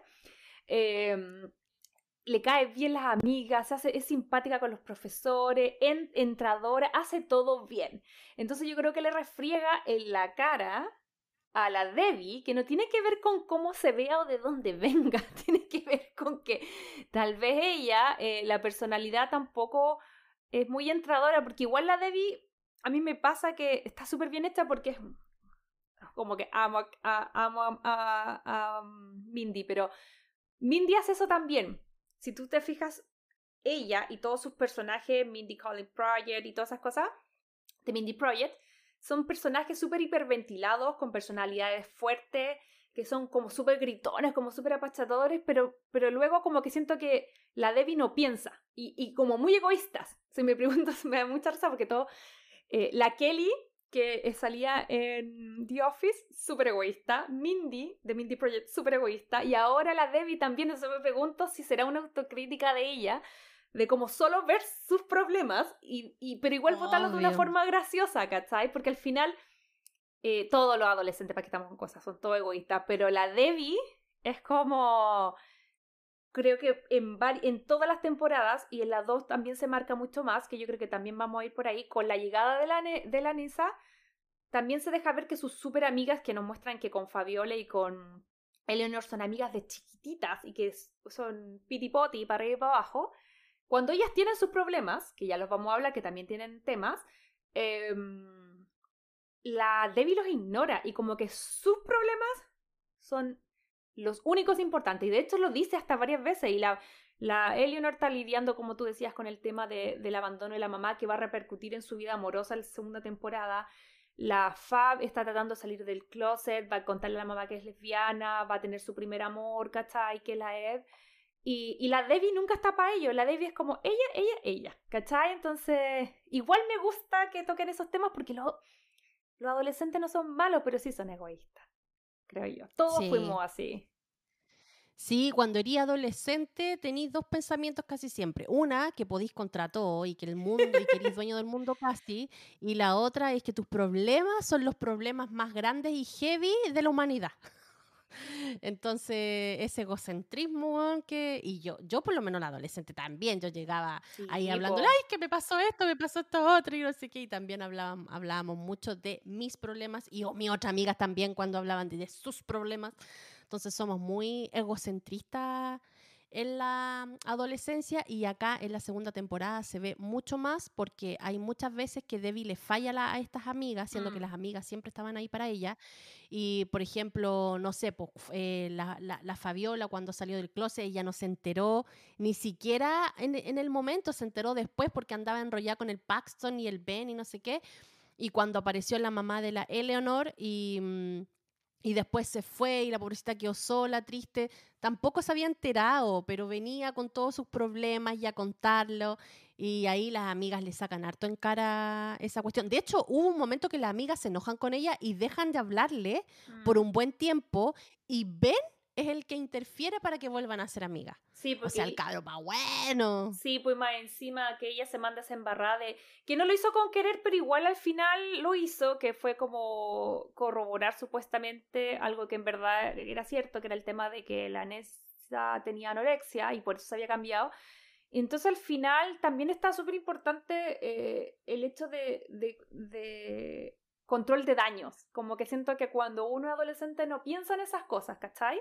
Eh, y, ella después igual la cancelan un poco, o sea, eh, como que ya, se va como castigada a la casa, pero también socialmente es como, oh, y ahí ella hace algo de lo que venimos hablando, que para pedir disculpas, porque todo es sobre ella, se le ocurre hacer así como una súper gran gesto, porque se acordó que su papá le dijo que siempre como que había que pedir disculpas de una forma como grande, pero se refería como desde el corazón y ella lo tomó literal. Que si la habíais cagado en grande, tenéis que pedir disculpas en grande. Al final ese era el, comentario. Claro, pues llega y hace como un flash movie, se viste como de, de, la mascota de la del colegio y hace algo que me dio mucha risa porque siento que también es verdad que es que como en la vida adolescente el tiempo es súper distinto. Entonces el rumor de la semana pasada fue heavy, pero ya habían pasado, qué sé yo, una o dos semanas y a todo el mundo se le había olvidado. Entonces cuando ella viene con esta gran perdóname, como que de nuevo revictimiza a la Nessa, ¿cachai? Porque de nuevo le recuerda a todos algo que ya se les había olvidado y que es solamente para su como paz mental. Entonces yo creo que me gusta que la serie como que te muestre esas cosas, ¿cachai? Como de... Porque todos pensaban como, oh, a lo mejor ahora la va a perdonar y es como, no, me volviste a victimizar y arruinaste la última semana porque al final la Nessa decide como irse, irse de la del colegio. Y ahí ven de nuevo, le dice, oye, mira, alejaste la embarrada, va a tener como, se va a ver súper mal en su currículum para la universidad que se pasa cambiando de colegio, esto es tu culpa. Y también hay un tema de, que también me gusta que es, que las dos son las únicas dos eh, como indio estadounidense ahí. Entonces, como de llevarse bien. Y, y me gusta que, tan patriarcal eso, pero como que ella la ve de competencia al principio, porque así no me enseñaron. Como que yo soy, si no soy la niña, así como no sé, pues en mi caso, si no soy la latina del grupo, que soy? ¿Cachai? Y yo creo que la Debbie pensó eso, yo soy la chica de la India, y si hay dos, ¿qué soy? Entonces se, se tiró a competir con la Nessa y, y perdió la posibilidad maravillosa que después la recupera de generar una amiga que te entiende, que, entiende que los papás son de cierta forma, que entiende que la cultura en Estados Unidos es de otra forma y que al contrario puede ser como un apoyo súper grande en tu vida. Y me gusta que, que la serie toque esos temas, ¿cachai? Como de, de hacerla crecer no solo en lo amoroso, sino también en lo en la amistad, porque igual era como lo, era muy mala amiga, siento yo. Y yo creo que lo está mejorando de a poquito. ¿Sabéis que la parte donde ella le pide en grande disculpa a la Anesa, em, a mí me pasó que yo, yo la, o sea, tengo tan switchado en mi cabeza la cuestión de el no romanticismo en el sentido amoroso, sino que romantizar ciertas situaciones de que yo esa pedida de disculpa yo la encontré genial. aquí la disculpa, aquí son amigas y la loca se pone a llorar y lo encuentra maravilloso y le dice gracias. Y sabéis que me quebró el esquema mm. cuando la Anesa le dice, ¿qué estáis haciendo? O mm. sea, me, de verdad como que me sacó de la cuestión y dice, oye, tiene razón, po. O sea, si lo está haciendo solamente para figurar ella y para ella decir, oye, yo soy bacana, estoy pidiendo disculpas a lo grande, puedo armar todo esto, y está trayendo a la memoria una cuestión que a lo mejor ya había pasado y vuelve a recordar. Y yo decía, oh, la mansa cagada. Yo de adolescente a lo mejor habría hecho algo así, ¿cachai? Y, y no me habría dado cuenta que la estaba cagando también. Entonces igual hay que darle como esas ciertas pasadas a la Debbie, a pesar que hace muchas cosas tontas, pero es fácil también ser adolescente y caer en esas cuestiones, o sea, porque estamos como tan switchados a ciertas situaciones y romantizar ciertas situaciones, mm. que si tú la ves ahora con otro punto de vista, a lo mejor no son buenas y son súper egoístas desde la parte de, desde quien la está haciendo. Sí, importantísimo. Por eso a mí me gusta. Yo siento, esta serie es muy inteligente. Debbie es odiable pero es querible porque al final todos fuimos Debbie en su momento. Creo que la Debbie está en el en el límite de que se manden barras pero son controlables y no son tan terribles, entonces por eso la queremos. Oye, querida, y ya, en la temporada 2, ¿cómo te ves? Mira. La, la, temporada 2 entonces termina, em, bueno, al final el Paxton y el Ben se enojan con ella y le dicen, eh, no, ya que tú jugaste con nosotros, no sé qué, bla, bla. Pero el Paxton, como lo atropellan y pierde la, la, competencia de natación, tiene que al final empezar a esforzarse por sus notas y la directora no haya nada mejor que decirle a la Debbie, que era como una de las mejores alumnas del curso, que le ayudara al Paxton a hacer sus tarjetitas, sus estudios para que tenga mejores notas y pueda entrar a la universidad que él quiere. Entonces, en esta ayuda que ella le da, Obviamente van pasando cositas, el Paxton se da cuenta que también le gusta, la encuentra interesante. Y con la llegada de Anessa al, al colegio, bueno, pasa todo este embrollo, la cuestión. Al final vuelven a ser amigas, la Anessa la perdona, ella logra que la Anessa no la cambien de colegio. Así que todo bien. Pero la Nessa empieza a salir con Ben. Y ahí la Debbie se pone celosa, le empiezan a dar cositas y se da cuenta de que parece que el Ben le gusta. Así que como la, mi comadre no quería perder ni pan ni pedazo, está celosa con el pen y hace un montón de cosas para que ellos no, estén tanto tiempo juntos, pero por el otro lado el Paxton ahí también y ella tampoco lo suelta. Ah. Entonces la segunda temporada termina con que el Paxton la muestra como su novia, porque a todo esto el Paxton se metía en la ventana, que ahí esa parte me encantó porque es el sueño que yo tenía de niña, adolescente, que mi novio guapetón se me metiera por la ventana en la casa. Ay, como Sam con Clarisa. Clarisa le explica todo. Sí, como Dawson and Creek, yo estoy pegada con Dawson que entraba por la ventana ah, a ver a la Joy. Sí. Pero bueno, la cosa es que ahí entraba por la ventana, unos besitos por aquí y por allá, la cuestión que eh, eh, terminaron siendo novios y fueron al baile juntos, entonces ahí en el baile de fin de año le muestran a todos que son novios y por otro lado Ben queda con la boca abierta porque la Eleanor se va de tarro y, le, y él dice así como, claro, si están juntos porque siempre fue Paxton. Y la e, Eleanor llega y le dice, no, no siempre fue Paxton, en algún momento fuiste tú eh, cuando la fuiste a dejar a Malibu, eh, ella quería quedarse contigo, pero después pasó el problema y no sé qué, y ahí ven que a como, uh, o sea que puedo jugármela todavía por ella. Así que Napo queda ahí en esa situación. Y ahora nos mostraron un trailer de la tercera temporada que chiquillo está pero re buena porque ya nos mostraron de que Debbie es oficialmente la novia de Paxton y llegan juntos al colegio. Y, Napo es eh, la comedilla de todo el mundo porque todo el mundo no cree y, y no entiende por qué un chico como Paxton está con una chica como Debbie. Así que nada, pues yo creo que la tercera temporada se viene, pero con mucho cagüín de nuevo, con muchos problemas, y que son esas cositas de que Debbie, como ella nomás sabe salir de esas cuestiones. Lo más importante de saber es que a, Paxton le costó mucho no solamente aceptar que le gustaba a Debbie, sino que aceptarlo de forma pública, porque esa llegada al baile fue de último segundo, o sea, él iba, se, se, subía, como tú decías, ya escalaba la, la, casita, entraba por la ventana, sus besitos, su touch and go, y se iba, pero después la ignoraba completamente en los pasillos del colegio. Entonces, obviamente, eso es súper como hiriente para la Debbie, ¿cachai? Y al final, al final, como que mm, literal los últimos segundos de la, del último capítulo, él como asume. Entonces, una gran, gran cosa que ahora nos muestren a Daxton, porque ese es el nombre que le puso la internet a esta pareja, que era lo que la Debbie quería desde un principio, ¿cachai? Que, partimos con, con, su admiración hacia Baxter. Y también eh, con Ben entendiendo de que...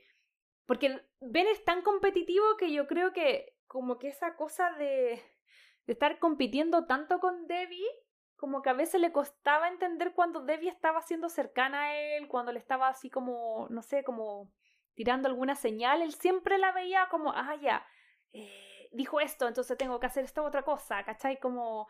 Porque ellos tienen una historia de desconfianza de la vida. Ah, y lo otro importante de la temporada 2, querida, es la prima, la cámara, que yo creo que nos toca un tema súper importante que tiene que ver con, eh, obviamente, algo de la cultura pero que también hemos visto a lo mejor en, otro, en otros proyectos que tiene que ver con los matrimonios arreglados.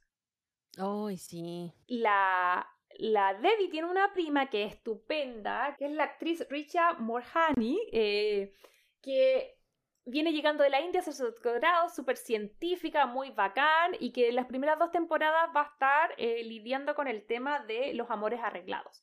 Obviamente los papás le, le, la tratan de como de encajar como un novio ideal y ella ya tiene un pololo en la universidad, ¿cachai? Entonces al principio la vemos lidiando con eso y me gusta el twist que tiene porque todo el rato está ahí como pensando como, ah, los papás le van a encajar así como una, un tipo feo, aburrido, fome y cuando llega... Eh, igual era como igual, porque era como guapo. era churro. Prashanta era como el, el, novio, entonces entre la 1 y la 2 va a estar lidiando con eso, pues la 1 como que se chao con el, por lo que tenía en la U, se queda con este prospecto, en la 2 vemos que si bien era súper ideal, era guapo, era como bien mucho más occidentalizado para ella, entonces como que no era tan así como pegado a la cultura de... de y la apoyaba. Claro, estaba casi todo, igual después se da cuenta un poco que si bien es, es como mejor que las generaciones pasadas, igual tiene algo de decir, ya, pero agacha la cabeza, agacha el moño, porque ella tiene todo un tema de que como es científica, está trabajando en un laboratorio y, es la única mujer y, como que trabaja en una investigación y no la ponen como en el nombre, no le dan crédito. Entonces ella es bien como... Ella es como al revés de la Debbie, de hecho siempre la Debbie estaba celosa porque era más bonita que ella, y porque sentía que era la hija que la mamá quería, ¿cachai? Que era como, como súper apropiada en, en, como su cultura, ¿cachai? Como que hacía todo súper bien. Eh, entonces, como que yo siento que ese personaje vive un poco de rebeldía a través de Debbie. Y ella termina como eh, poniéndose en contra de su jefe, poniéndose en contra de su pololo, que el último día el último capítulo a ella le van a pedir matrimonio y ella sale como arrancando. Entonces como que en esa posición va a llegar a la tercera temporada y igual me parece interesante hablar eso de, de el tema de los matrimonios arreglados, porque bueno, la Debbie todavía no está en edad de eso, pero yo creo que, que igual en algún momento va a tener que enfrentar ese tema, ¿cachai? De que a lo mejor la mamá o alguien le ponga algún prospecto que no sea ni Paxton ni Ben. ¿cachai? No sé qué ¡Ay, qué heavy! Eso va a estar bueno. Pero sí, pues tenéis razón. La Kamala, eh, nada, pues nosotros pensábamos que estaba ya súper entusiasmada con su supuestamente novio arreglado porque era guapo, eh, la entendía, la apoyaba, eh, era un poco más occidentalizado, como decís tú, pero Napo, en el último capítulo cachamos que le da como de estos ahogos tipo el marina cuando están en la, en la escena de supuestamente la pedida de compromiso y se arranca y se va a encontrar con, el con uno de los profesores de Debbie, que también es de, de descendencia mm, eh, india, y Napo llega a juntarse con él y me gusta esa pareja, fíjate. Cuando llegó fue como, así. Me gusta Caleta porque el profe igual es súper buena onda, hondero, así como que de hecho, eh, es muy relajado. Él, estábamos hablando justo, a través de él estábamos hablando de como, he visto todos los profesores como de las series de ahora son como otra generación de profesores, porque antes estaban los profesores, no sé, de clules, que era este viejito que no entendía nada, que era serio, ¿cachai? Que, que era intolerante, o la señora vieja que estudiaba, que enseñaba historia. Los bien académicos. Sí. Siento que ahora todos los profesores que muestran en las series son como niris, como que tienen la necesidad de que los estudiantes lo quieran y como hacérselos cool y son mucho más jóvenes, obviamente son millennial, ¿cachai? Entonces, amo que acá hay dos tremendos personajes. Uno el que tú mencionáis de la Camila, pero yo quiero darle mención honrosa al señor Shapiro, que es como uno de los profesores que más sale en la serie, que lo amo porque el actor es muy gracioso y que tiene una salida bacana y que siempre está intentando, y me mata la risa cuando siempre está intentando dejar como una huella en los, en en los estudiantes y, y, de repente coincide que por otra cosa los estudiantes hacen algo y dicen como, ¡Ah!". cuando por ejemplo Paxton le empieza a ir bien y empieza a tener buenas calificaciones como, ¡Ah! lo logré, lo hice, hice el cambio que quería y es como, no tuvo nada que ver, ¿cachai? En el cambio de Paxton, pero me encanta ese tipo de de personaje. Y eso me lleva a una cuña que le escuché a Jaren Lewinson, que hace Ben, eh, en un evento que ya vamos, ahora vamos a estar desglosando, que yo creo que los que se escucharon de Proposal ya saben que en mayo tuvimos la oportunidad de ir al Teatro Pantage, acá en Hollywood, y compartir con todo el elenco de Yo Nunca, y poder escuchar eh, con las voces de los actores el primer capítulo. Entonces, ahí estuvo muy entretenido, ya vamos a llegar a esa parte, pero en algún, en algún momento al actor le preguntan si fuese otro personaje, ¿qué le gustaría hacer y por qué? Y esto fue lo que él contestó. Is your favorite line of the show that isn't said by character? Oh. That's a really good question. Really good work right there. Um, I think for me, it would have to be anything that Mr. Shapiro says. When we're in the classroom, I have a really hard time not breaking character and laughing because everything he says is so funny and it's written so well. Like, everyone can attest to it. Like, I will laugh. I will laugh so often, and he's such a great character. And I mean, all of us are. Like, he's a great actor as well, and I can't keep it together anytime that he says anything. Yeah, also to add on to that, Adam Shapiro, who plays Mr. Shapiro, surprise, surprise, um, he improvises all the time, and each time it's so funny and different. And I feel like Lang and Mindy have ended up using some of the things that he's improvised with, because he's just so good. Yeah, he's hilarious. Everything funny on the show is scripted. How dare que al final Jaren dice como que su personaje favorito es el eh, Shapiro porque está eh, hecho por ah ¿cómo se llama el actor? también es de apellido Shapiro Adam Shapiro y que dice que él improvisa casi todas sus líneas y que para él es súper difícil eh, no romper carácter de Ben cuando está con él porque dice cosas muy graciosas y por otro lado Megan que interpreta a la Nisa dice que que claro que que a veces sus improvisaciones son tan buenas que como que son mejores que el guion. Y ahí la Mindy le dice, oye, el guion es el mejor guion del mundo, ¿cómo se te ocurre como decir lo contrario? Y por eso la gente se ríe, pero está entretenido eso de... de... Muy Debbie. sí, ¿cachai? Como que, viste que la Mindy es Debbie.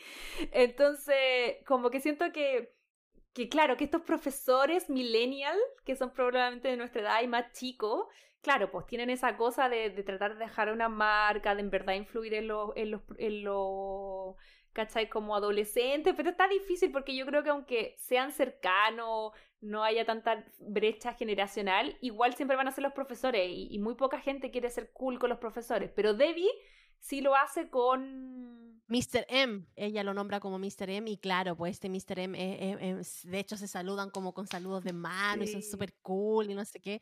Y no sé, yo a la pareja de la cámara con el Mr. M le tengo harta, harta fe, fíjate. Sí, yo igual. Y yo creo que otro, antes que se me vaya, otro como profesor también que, que nos gusta es Heartstopper. También que está el profesor gay que lo ayuda un poco a, a Charlie, ¿cachai? Entonces me gusta esa nueva camada de profesores, así que si hay crazy lovers que sean profesores, un tremendo abrazo, un tremendo aplauso, porque mm, qué heavy la labor que hacen, qué importante que es la labor que hacen, ¿cachai? Y que a veces no están bien remunerada y que a veces también puede ser estresante porque estar con niños o jóvenes todo el día, respect.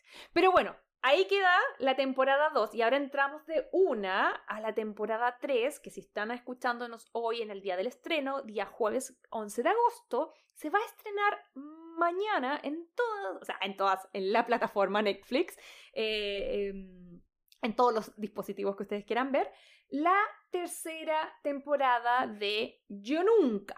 Así que, querida, eh, ¿qué expectativas tienes tú? ¿Dónde, ¿Por dónde crees tú que se va a venir la temporada 3 antes de, entrar de una en ella? Que a Paxton se le va a hacer difícil, pero no por Ben, sino que por un tercer personaje que, o sea, por un cuarto personaje ya, porque con la Nisa ya era por otro personaje nuevo que va a venir, que también es eh, indio y es guapetón y viene al colegio y, yo creo que va a traer muchas miradas, especialmente de Debbie, así que yo creo que a Paxton se le va a venir eh, complicado, pero por ese lado. Sí es. Yo creo que por ahí va la cosa, eh, pero, pero yo creo que también va a haber una reconexión con, con Ben y, y yo lo, lo que puedo proyectar es que lo que sí comparto en mi experiencia juvenil, esa obsesión de estar como, porque no es amor, estar obsesionado con alguien que no conoces muy poco, sino que te has hecho un imaginario en la cabeza de esa persona,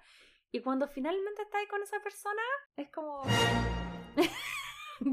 como que eso siento yo que puede que puede pasar un poquitito. Lo que sí les puedo adelantar, así que esto es, yo les voy a contar algunas cosas sabrositas del primer capítulo. No he visto toda la temporada, así que no lo considero spoilers. Si ustedes no quieren eh, saber nada, nada, nada, nada, adelanten unos 10 minutitos y se van derecho a los recomendados. No son spoilers en realidad, son como adelantos del primer capítulo. Esto parte cuando vemos que ya lo vimos en el tráiler a Daxton eh, salir de la clandestinidad, querida, y entran en un clipeo, que entran como... Aquí te las traigo Peter y toda la gente así como, wow, ¿qué es esto? Me encanta que eh, Mr. Shapiro como que hasta escupe agua sobre Ben porque es como, ¿cómo es posible que Paxton, que está en la punta de la corona social, esté saliendo con Debbie, eh, que está en bottom, está como en la parte más de abajo.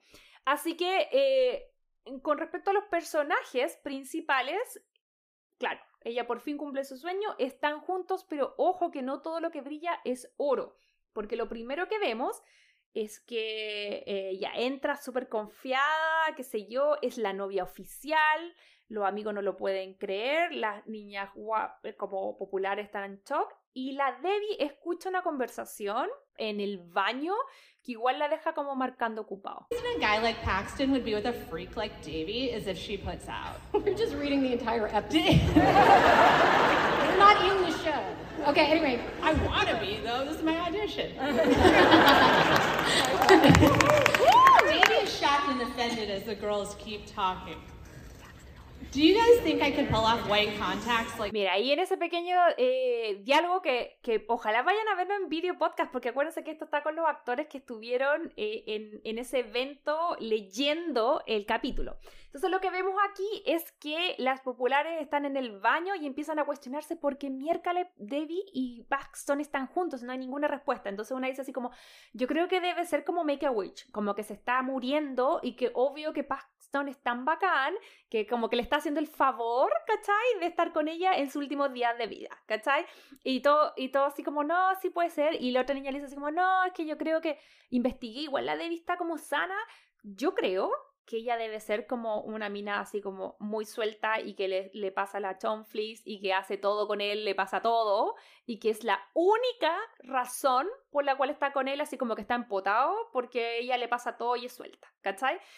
Entonces, eh, están como especulando, especulando y la Debbie escucha eso en el baño y, y, y a nosotros ya nos contaron un poquitito al principio la, en el primer capítulo parten ellos así como mucho besito, mucho como, como previa, pero resulta que ahora que son novios, eh, la Debbie tal vez, pese a que lleva dos temporadas leseando con que se quiera acostar con Paxton, que le va a cambiar la vida y que todo, al final del día ella es virgen y todavía le hace ruido y yo no sé si Debbie está tan preparada todavía para dar ese paso.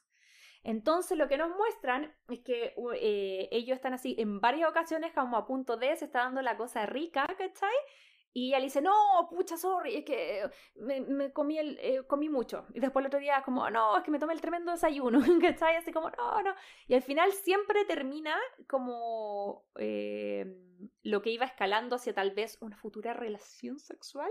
Lo para porque no está lista y terminan viendo como videos de TikTok. Entonces cuando la Debbie escucha que, que, es como la única razón y que Paxton no estaría con nadie que, que no le diera como sexo, la Debbie se empieza a insegurizar y empieza a pensar, chuta, si no le suelto la flor pronto, ¿cachai?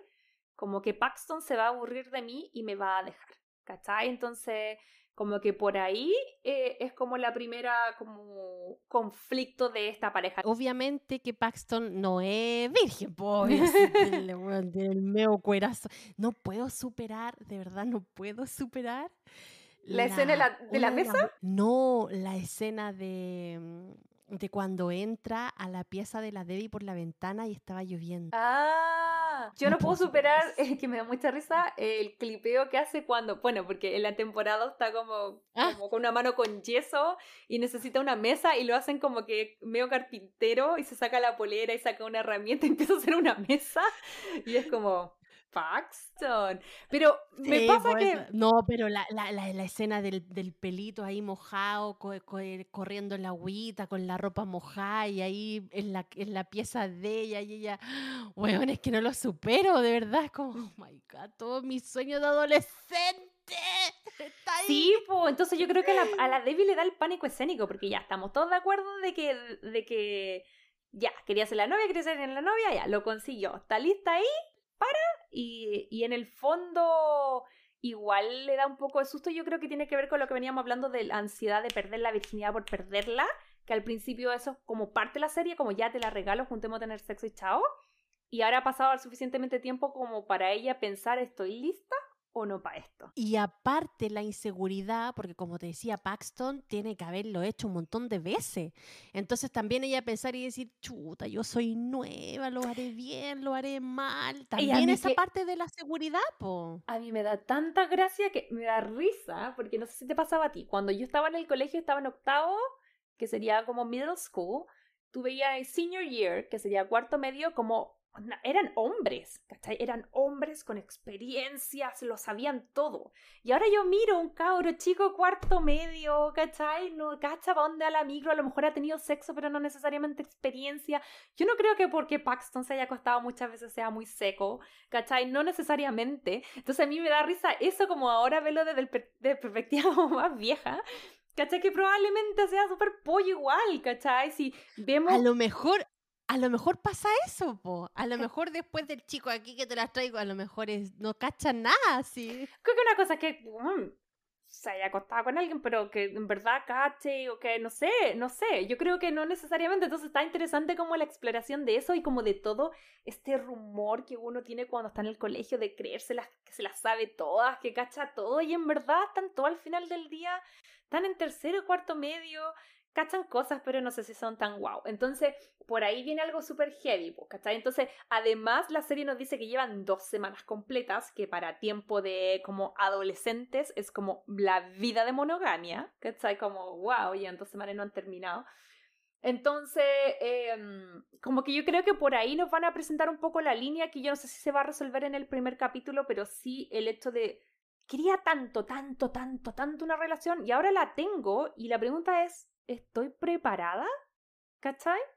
¿Para una relación? Eso yo creo que por ahí se nos va a venir un poco la línea eh, que yo creo que también tenía un buen punto, se ha filtrado por ahí en el tráiler que al parecer hay un chico guapo que podría aparecer, que también a lo mejor podría ser de preferencia de la mamá y de la abuela, que ya sabemos que eso es un factor importante, así que está como entretenida esa parte y a mí me, lo que me gusta un poco es que ella los va a, a como a rebotar a su psicóloga y tienen un diálogo que yo lo encuentro muy bonito, que mira. When you insisted we throw a happy boyfriend party today during our session, I thought you'd be happier about it?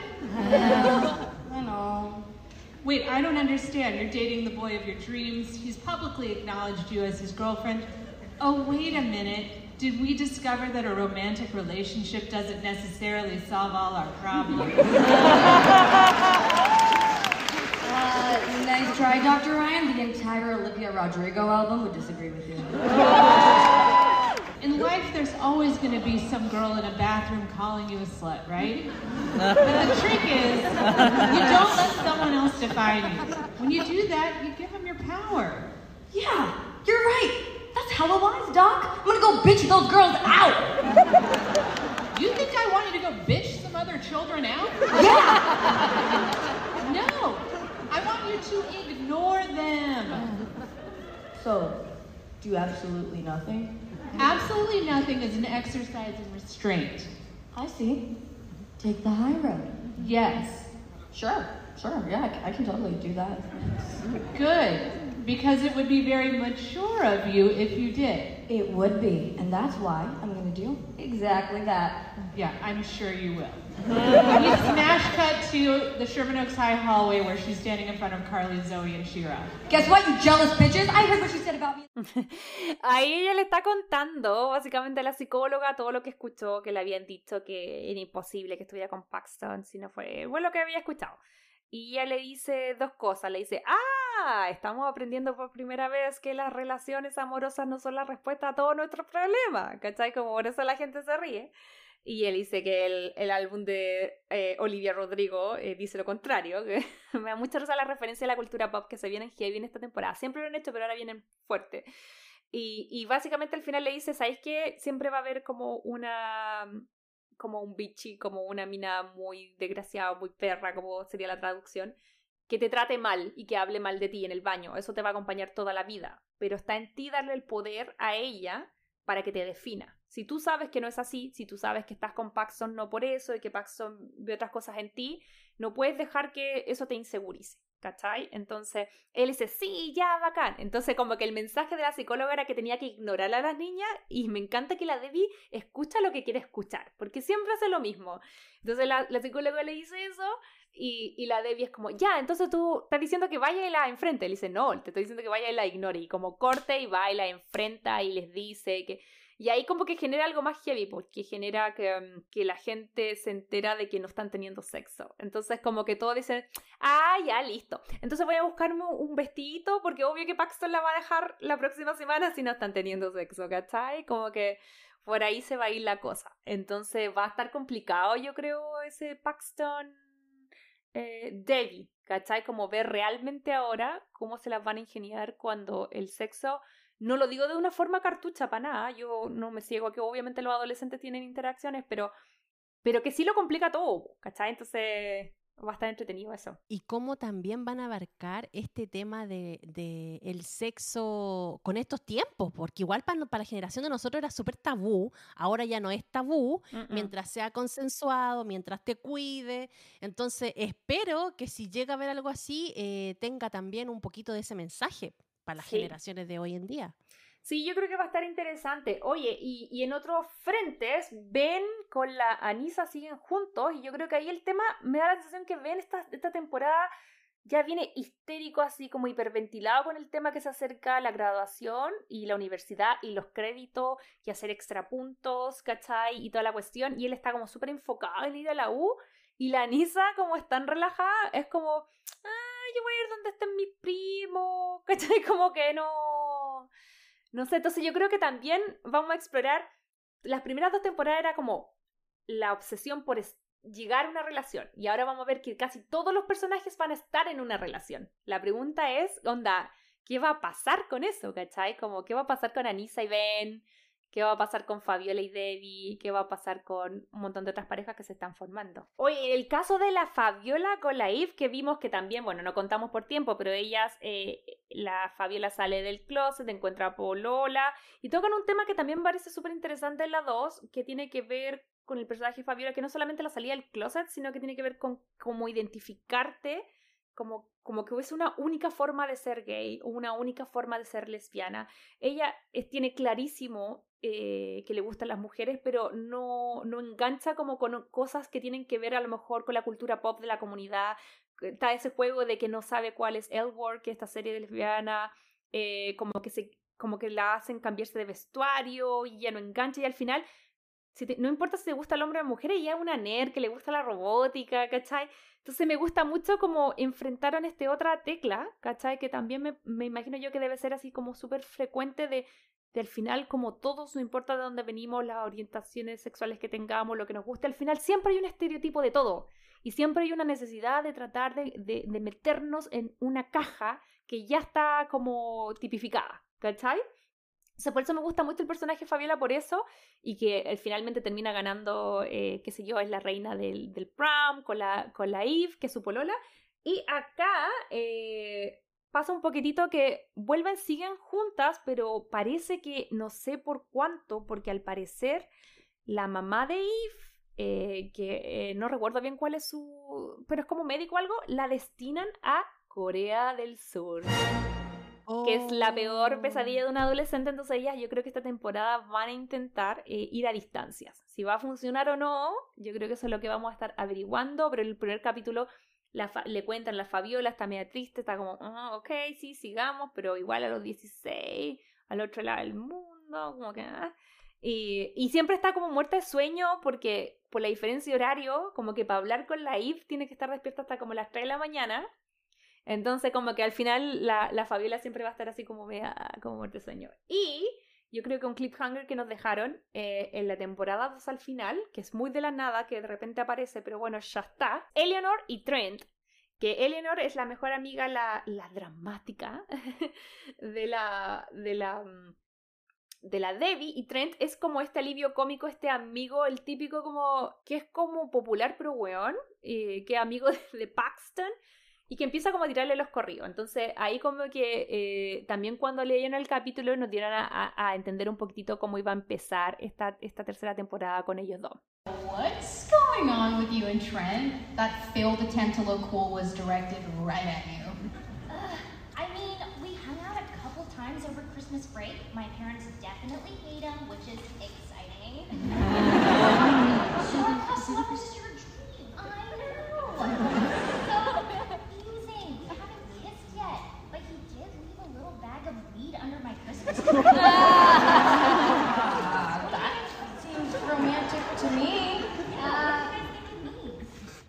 Dice así como que se estuvieron viendo como, porque pasaron dos semanas que yo no sé si fueron de winter break, de spring break, pero pasaron dos semanas. Y ahí es cuando ellos pololean todo. Y en esas dos, parece que winter break, porque ella dice que mm, que empezaron a andar, que ella dice, sí, empezamos a hablar, empezó a ir a ver a mi casa, mi papá lo odian, lo cual me hace gustarlo, que me guste más, y, dice que no se han besado aún, pero que le dejó un paquetito de marihuana debajo del árbol, ¿cachai? Entonces están como cuestionándose si eh, en verdad va a pasar algo, no, pues, ¿cachai? Pero como que están todos bien y cuando vuelven a clase, de nuevo como que no la pesca. ¿Qué te parece a ti esa pareja? ¿Como muy pegada con chicle o le veis futuro? Sabéis que la encuentro muy pegada con chicle, pero me gustó esa como interés repentino de tren por Eleonor, pero yo creo que ahí o sea, Eleanor le suma más a Tren, porque Tren no tiene nada que sumarle a Eleanor. O sea, Eleanor es bacana ella sola por sí, pero el tren es un pastelazo. O sea, yo, amiga de Eleanor, le diría, amiga, por ahí no, por ahí no. Pero tampoco puedo ser prejuiciosa. A lo mejor Tren igual tiene algo. No Amo que Tren le están dando como que siento que las primeras dos temporadas era un personaje muy nada, muy de relleno, pero yo creo que en esta tercera va a tener auge, porque escuchen esta cuña. Oh, hey. I haven't seen you much recently. Wait, why are there so many photos of Adele in your locker? There are indeed several beautiful photos of Adele tacked up. Because she's an icon with the voice of an angel, bro. Do you have a problem with that? No, no, no, no. no. I, I love Adele, man. She, she, she's cool. So what do you want? are you like pissed at me because I'm with Davey? It's not anger, man. It's fear.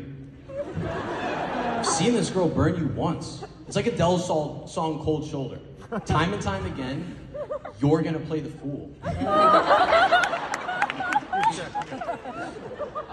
Ahora Trent es, es, fan de Adele y me encanta que cita Adele y como que Paxton no la cacha y le dice, ah, tú no sabes nada del amor porque nunca has escuchado Adele, el disco de Adele me cambió la vida. Entonces es un personaje cómico que yo creo que más y más le vamos a ir viendo más capa y yo creo que va a estar entretenido esa interacción con Eleanor porque son los dos como súper para afuera súper como mucho. Son las dos mucho lucho para todo, ¿cachai? Entonces va, va a estar entretenido. Así que bueno, eso y todos esos kawines obviamente van a estar eh, reforzados, por eso amo esta serie porque están, están como cultura pop, por un nuevo como personaje que se menciona un poquitito ahí, que es una cuenta en internet, en TikTok básicamente, que se llama Lady Whistleboy. Y que es una cuenta que va a tirar todos los kawines. Entonces es demasiado chistoso porque ahí es como cachan que la Debbie ya es popular. Porque Lady Whistleboy habló de ella. ¿Cachai? Entonces como que amo que recogen todas estas cositas y que tienen todos estos detalles. ¿Cachai? Como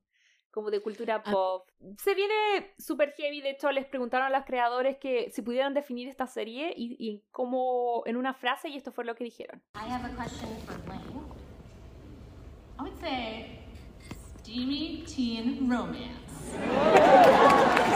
My God. That should be like a like a slogan or something, or like a catch line for like marketing. Yeah. Wow. Tune in. Bueno, ahí la creadora está diciendo que eh, si pudiera definir esta serie sería como un eh, caluroso romance adolescente. Así que yo creo que ahora se nos vienen todas las... Mira, estuvimos ahí todas las primeras dos temporadas, ay, que quiero novio, que quiero ser adulta, que ya no soy una niña, que bla, bla, bla.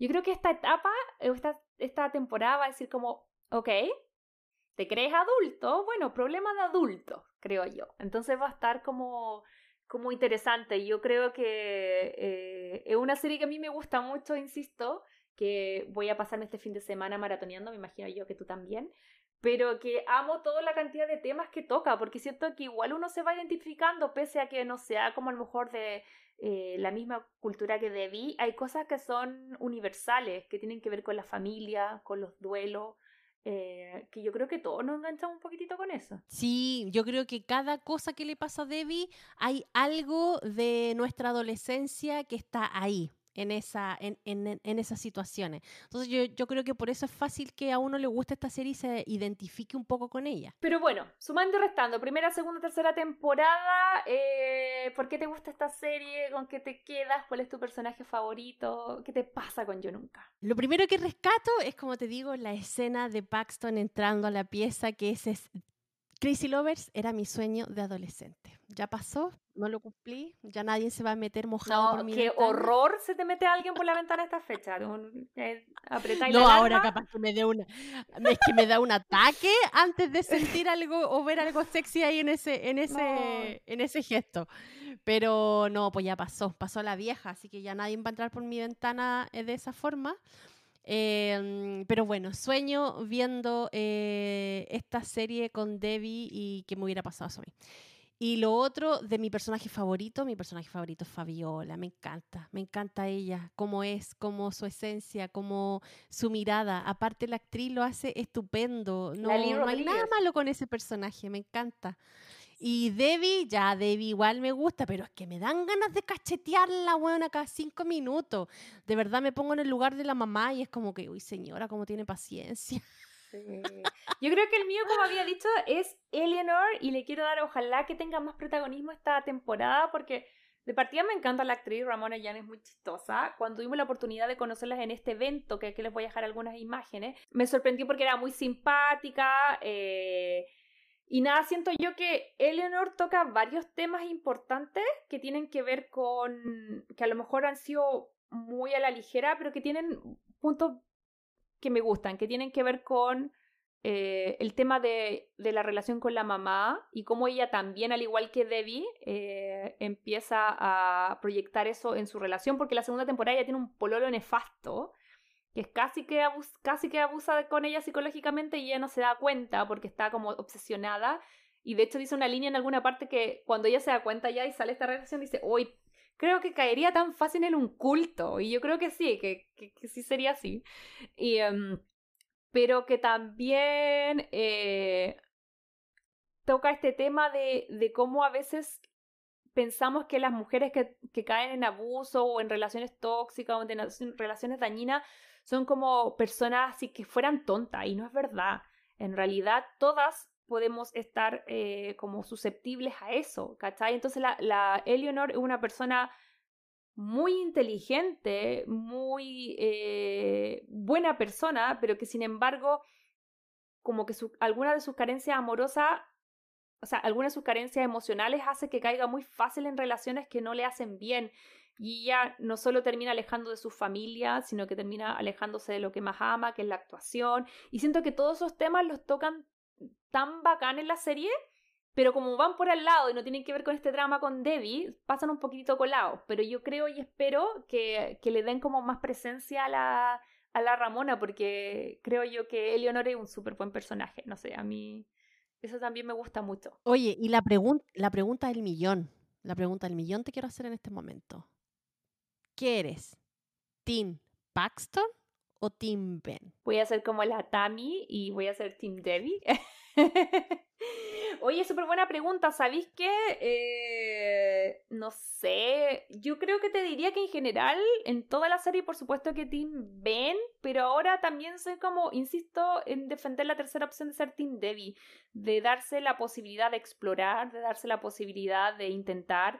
Si bien obviamente no hay que tratar de juzgar deliberadamente con los sentimientos, creo que parte de, de entender, de que Debbie entienda quién es ella, qué quiere y para dónde va, es tal vez como, como estas relaciones, pero los dos tienen cosas buenas y malas. Si ninguno de los dos es pesado, incluso hasta con ellos, no son mala onda, porque yo recuerdo con mi juventud que si a alguien le gustaba el mismo vino que yo, enemiga mortal. O sea, onda, eh, todo mal, ¿cachai? Y en cambio ellos igual han tenido sus interacciones incluso cuando se enteraron que los dos pelean con la misma, y siento que no se tiran el mismo shade o la misma como mala onda que nos hubiésemos tirado en, en mi época de, de juventud. Como que no están ni ahí nomás.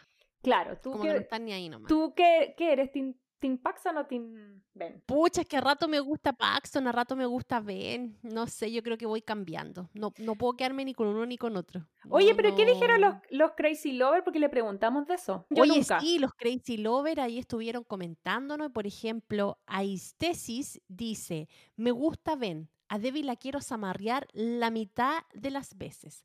Paxton y las amigas de Debbie son un tremendo par, con mucha vida e historia propia. Bien ahí los guionistas. ¿Viste? ¿cierto? Todos queremos zamarrear a la Debbie, pero igual la queremos. Josie guion bajo Leiva dice, oh my god, es una de mis series favoritas. No tenía idea que había salido la tercera temporada. Esto de ser otra vez mamá, vamos que se puede. Me ha hecho quedarme atrás en cosas de cine y TV. Muchas gracias por mantenernos actualizados a todos los Crazy Lovers. Qué linda. saludos ahí a Josie. Sí, aquí Pauli.r dice, postdata, eh, primera temporada Team Bem, segunda temporada Team Paxton. Veremos qué team soy ahora. ¡Chan! A lo mejor vamos a ser todas del, del nuevo chiquillo. O capaz que somos Team sí, pues como tú decís del, del, del chico nuevo, nadie sabe. Sí, po. Eh, Patty Céspedes SQ dice, Debbie, y obvio que Team Paxton. Y Ah. la Tami, que es la que estábamos diciendo, eh, dice que está difícil y que ama a Paxton, pero sí puede ser del Team Debbie. Bueno, Crazy Lovers, sea seamos Team Paxton o Team Debbie, lo más importante es que no nos podemos perder esta tremenda serie que va a estar aquí eh, saliendo este 12 de agosto, estreno mundial. Eh, probablemente en el futuro podemos llegar a revisar tal vez en más en detalle si la chuntamos o no la chuntamos con las cosas que pensamos que vienen en la temporada 3. Por ahora, en el general, hasta lo que hemos visto, eh, Aide querida, ¿cuántos corazones le pones a esta serie? Le pongo cinco corazones, está buena. Eh, me gustó, fíjate, me lleva así como, como a lugares de mi juventud, de mi juventud, tan lejos. Eh, y a pesar de que el personaje de Debbie a veces detestable, está bien hecho, porque por algo la detesto, porque es tan- hace tanta estupidez junta que me, me genera un montón de sentimientos y sensaciones. Y si algo te genera eso, es porque está bien, bien escrito, bien actuado, tiene un buen cast. Eh, los, los actores, de qué decirte, o sea, hacen su papel súper bien. Yo le compro todo el rato todo lo que la Debbie hace, todo lo que los amigos hacen. eh, mm, y me gusta también eh, el, el tipo de cómo está filmada la serie eh, que tiene mucho color, es súper adolescente, te transmite la adolescencia ahí por los, los diálogos, las canciones, las referencias a la cultura pop. Así que no, yo le doy un 5 definitivamente. Oh, bacán. ¡Yeah! Bueno, en mi caso, ya, ya creo que había dicho muchos de mis argumentos en el capítulo. Insisto, vayan a ver The Proposal. Estuvimos haciendo todo un, un, un segmento en detalle a, a Yo Nunca. Eh, pero refiriéndonos ya a este capítulo, yo por supuesto que también le doy cinco corazones. eh, porque me encanta. Es una serie adolescente, entretenida, inteligente que me conecta, que toca varios temas, que nunca pierde como la gracia, el chiste. Uno se ríe un montón con esto, pero a la vez, a momentos, no sé si uno llega a llorar, pero sí se conecta con cosas más profundas, ¿cachai? Y, y habla eh, lo que ya hemos dicho, de duelo, de familia, de descubrirse a sí mismo, de, de todo este mundo que, que parece la vida y que no voy a cuestionar qué es la vida, porque yo creo que a esa edad todas esas cosas que le pasan a Debbie son la vida, ¿cachai? Así que nada, pues súper fan de Minty Kaling, la creadora, y como ella misma ha dicho, es, ella es Debbie, esta es como su historia eh, de adolescencia. Em, así que nada, pues yo de verdad que eh, muy feliz. Eh, me estoy preparando ahora mis palomitas, mi copetito. Me voy a sentar todo este fin de semana a ver la tercera temporada y a ver si en el futuro podemos revisarla. Pero eso, Crazy Lovers, eh, yo la recomiendo un montón. Cinco corazones, es rapidita, son como 10 capítulos, duran creo que 20 minutos, maybe 30, no sé. así que está súper fácil de maratonear. Así que eso, eso ha sido por ahora. Yo nunca de Netflix. Recomendados. Ok, Crazy Lovers, y en el recomendado de esta semana tenemos una película que se llama Wedding Season o Temporada de Bodas también de Netflix del año 2022, recién, recién estrenada, y que yo creo que la escogimos porque eh, es muy en la onda de este capítulo porque también se trata de una chica, esta vez es un poco mayor, ella ya salió de la universidad, está trabajando, es una chica exitosa, que se llama Asha y que está interpretada por Pallavi Sharma, eh, que también es una chica eh, de origen de la India, pero que ha crecido acá en Estados Unidos. Esta película eh, nos va a contar la historia de ella y de Ravi, que está interpretado por Suraj Sharma, que son, eh, insisto, también es de origen de la India, también crece acá, y que está en esta época donde al parecer, por lo que hemos visto por las películas, por la serie y los testimonios, al parecer los papás en esta cultura son un poquitito intensos, eh, poquitito nomás intensos, con el tema, con el tema de encontrar pareja. Entonces, en esta película nos van a mostrar a estos dos jóvenes que son presionados por sus padres eh, para que encuentren, encuentren pareja y ellos deciden fingir eh, que están justo durante esta temporada de bodas. ¿Y por qué se llama Wedding Season? Porque están, todos casando, entonces esto se desarrolla en un verano donde ambos protagonistas tienen que ir como a 14 matrimonios, que ambas familias están como invitados, entonces dicen, ya, mira, haga una cosa. ¿Por qué mejor, en vez de que la mamá nos estén presionando, que hay que bailar con este, hay que hacer tal cosa, eh, ¿por qué mejor no nos eh, hacemos pensar a todo el resto eh, que estamos juntos y así nos dejan de molestar? En una idea que yo creo, de querida, que te es un poco conocida, ¿no? La hemos visto en una serie que nosotras obviamente hablamos siempre. Lo Bridgerton, obvio, ahí Daphne con el duque, lo vimos, lo vimos. Sí, y es una vibes que, yo insisto, nada de lo que te cuenta esta película y por eso me gusta es como algo nunca visto, pero creo que el, que el ingrediente de que sea como, como de una de familias que son eh, de la India le agrega algo que creo que la refresca y lo cambia, porque está como toda esta presión, ellos se conocen porque hacen las mamás, ¿no? Ellos les hacen como unos perfiles en una especie como de Tinder ¿cachai? Porque no es Tinder, pero que es como para encontrar eh, pareja dentro de, su propia comunidad.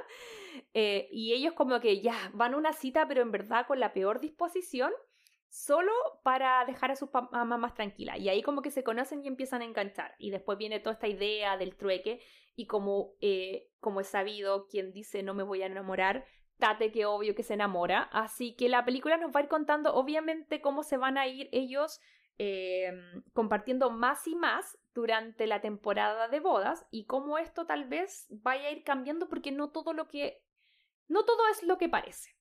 Alrededor de ellos, además de la presión de estar juntos, hay dos temáticas importantes.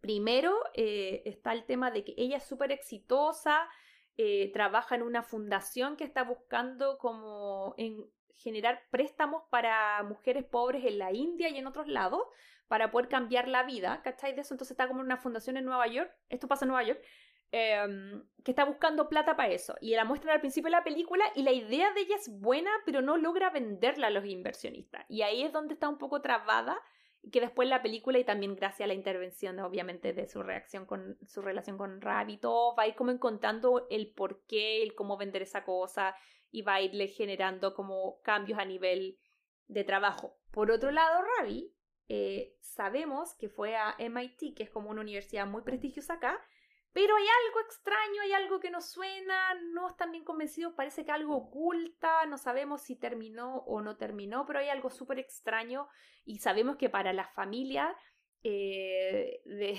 de, la India en Estados Unidos, ¿dónde estudiaste? ¿Qué estudiaste? Es súper importante. Así que es una película súper colorida, muy en la onda de Yo Nunca, en el sentido de que vemos trajes, vemos trajes típicos, todo es muy bonito, vemos 14 bodas que están muy entretenidas, que de hecho me gusta mucho porque, por ejemplo, la primera, no sé, pues, es de una chica de la de descendencia hindú, pero que se casa con un estadounidense que es judío, entonces la, la, la, mm, ceremonia es como mitad y mitad, está súper entretenida, y después te va mostrando como distintos tipos de mezcla. A todo esto, su hermana se va a casar y está lista para casarse, que esa va a ser la última boda que vamos a ver en, el en la película. Y es la primera en su familia que se va a casar con un gringo, full gringo, ¿cachai? Eh, que amé ese personaje que se llama Nick, que está interpretado por Sean Clear. Y él es el típico gringo buena onda que yo creo que me recordaba mucho a John. Es como que, que quiere ser parte de la cultura, entonces como que, como que quiere y lo intenta y se viste de come curry, pero igual es más es blanco y es más gringo que, no sé, que la hamburguesa. Entonces como que él intenta con toda su fuerza porque ama mucho a la hermana de como pertenecer y por otro lado todos se ríen de él porque como que llega en un elefante, ¿cachai? Al, al, matrimonio, como que lo intenta demasiado. Entonces como que me acordaba a Milloncito como bailando cueca, ¿cachai? Comprándose una chupalla en el jumbo que era súper chiquitita de niño, no cachó y usaba su chupalla chiquitita. Entonces como que también está todo ese tema de, de claro, como de las mezclas, así que está súper entretenida es livianita, no es algo que les va a cambiar la vida, pero es muy de la onda. Le gusto yo nunca, esto es como, como una Debbie, pero mucho menos, menos, a esta no la queréis cachetear tanto, porque es más madura, es más grande, pero que igual tiene ahí un tema de, de cómo la, la, su cultura espera que ella sea solo mamá y se asiente y se case, siendo que ella tiene un montón de potencial y ella está siendo como súper independiente y no necesita de nadie. Obviamente quiere una familia, quiere hijos, pero ella también quiere su carrera, quiere vivir, quiere salir, ¿cachai? Y todo eso se va a poner ahí como un poco en contra. Y además que la mamá que tiene, vieja chismosa, como que está siempre ahí buscando algo y agranda las cosas y crea conflictos, y que está muy, muy entretenida. Eh, creo yo que también la premisa me recordó, pero, de, pero que mejoró a Holiday. Porque no sé si cachai esa película de la Emma Roberts. No la he visto, tú la comentaste en alguna en algún capítulo pasado y dijiste que no estaba muy bien ejecutada. Sí, eso me pasó. Siento que es una holiday, pero mejor. Porque como hacen este, este tramo de. O sea, como hacen como este tipo de trato o pacto, como para que no los molesten en los asuntos familiares que serían estas bodas, de ir juntos, eh, como que tiene eso, pero siento que lo logra mucho mejor. A mí me cargó Holiday, la odié, encontré que era como otra de las eh, millones de cosas. Porque Netflix saca muchas cosas y ya le hemos dicho, señor Netflix, calidad versus cantidad, por favor.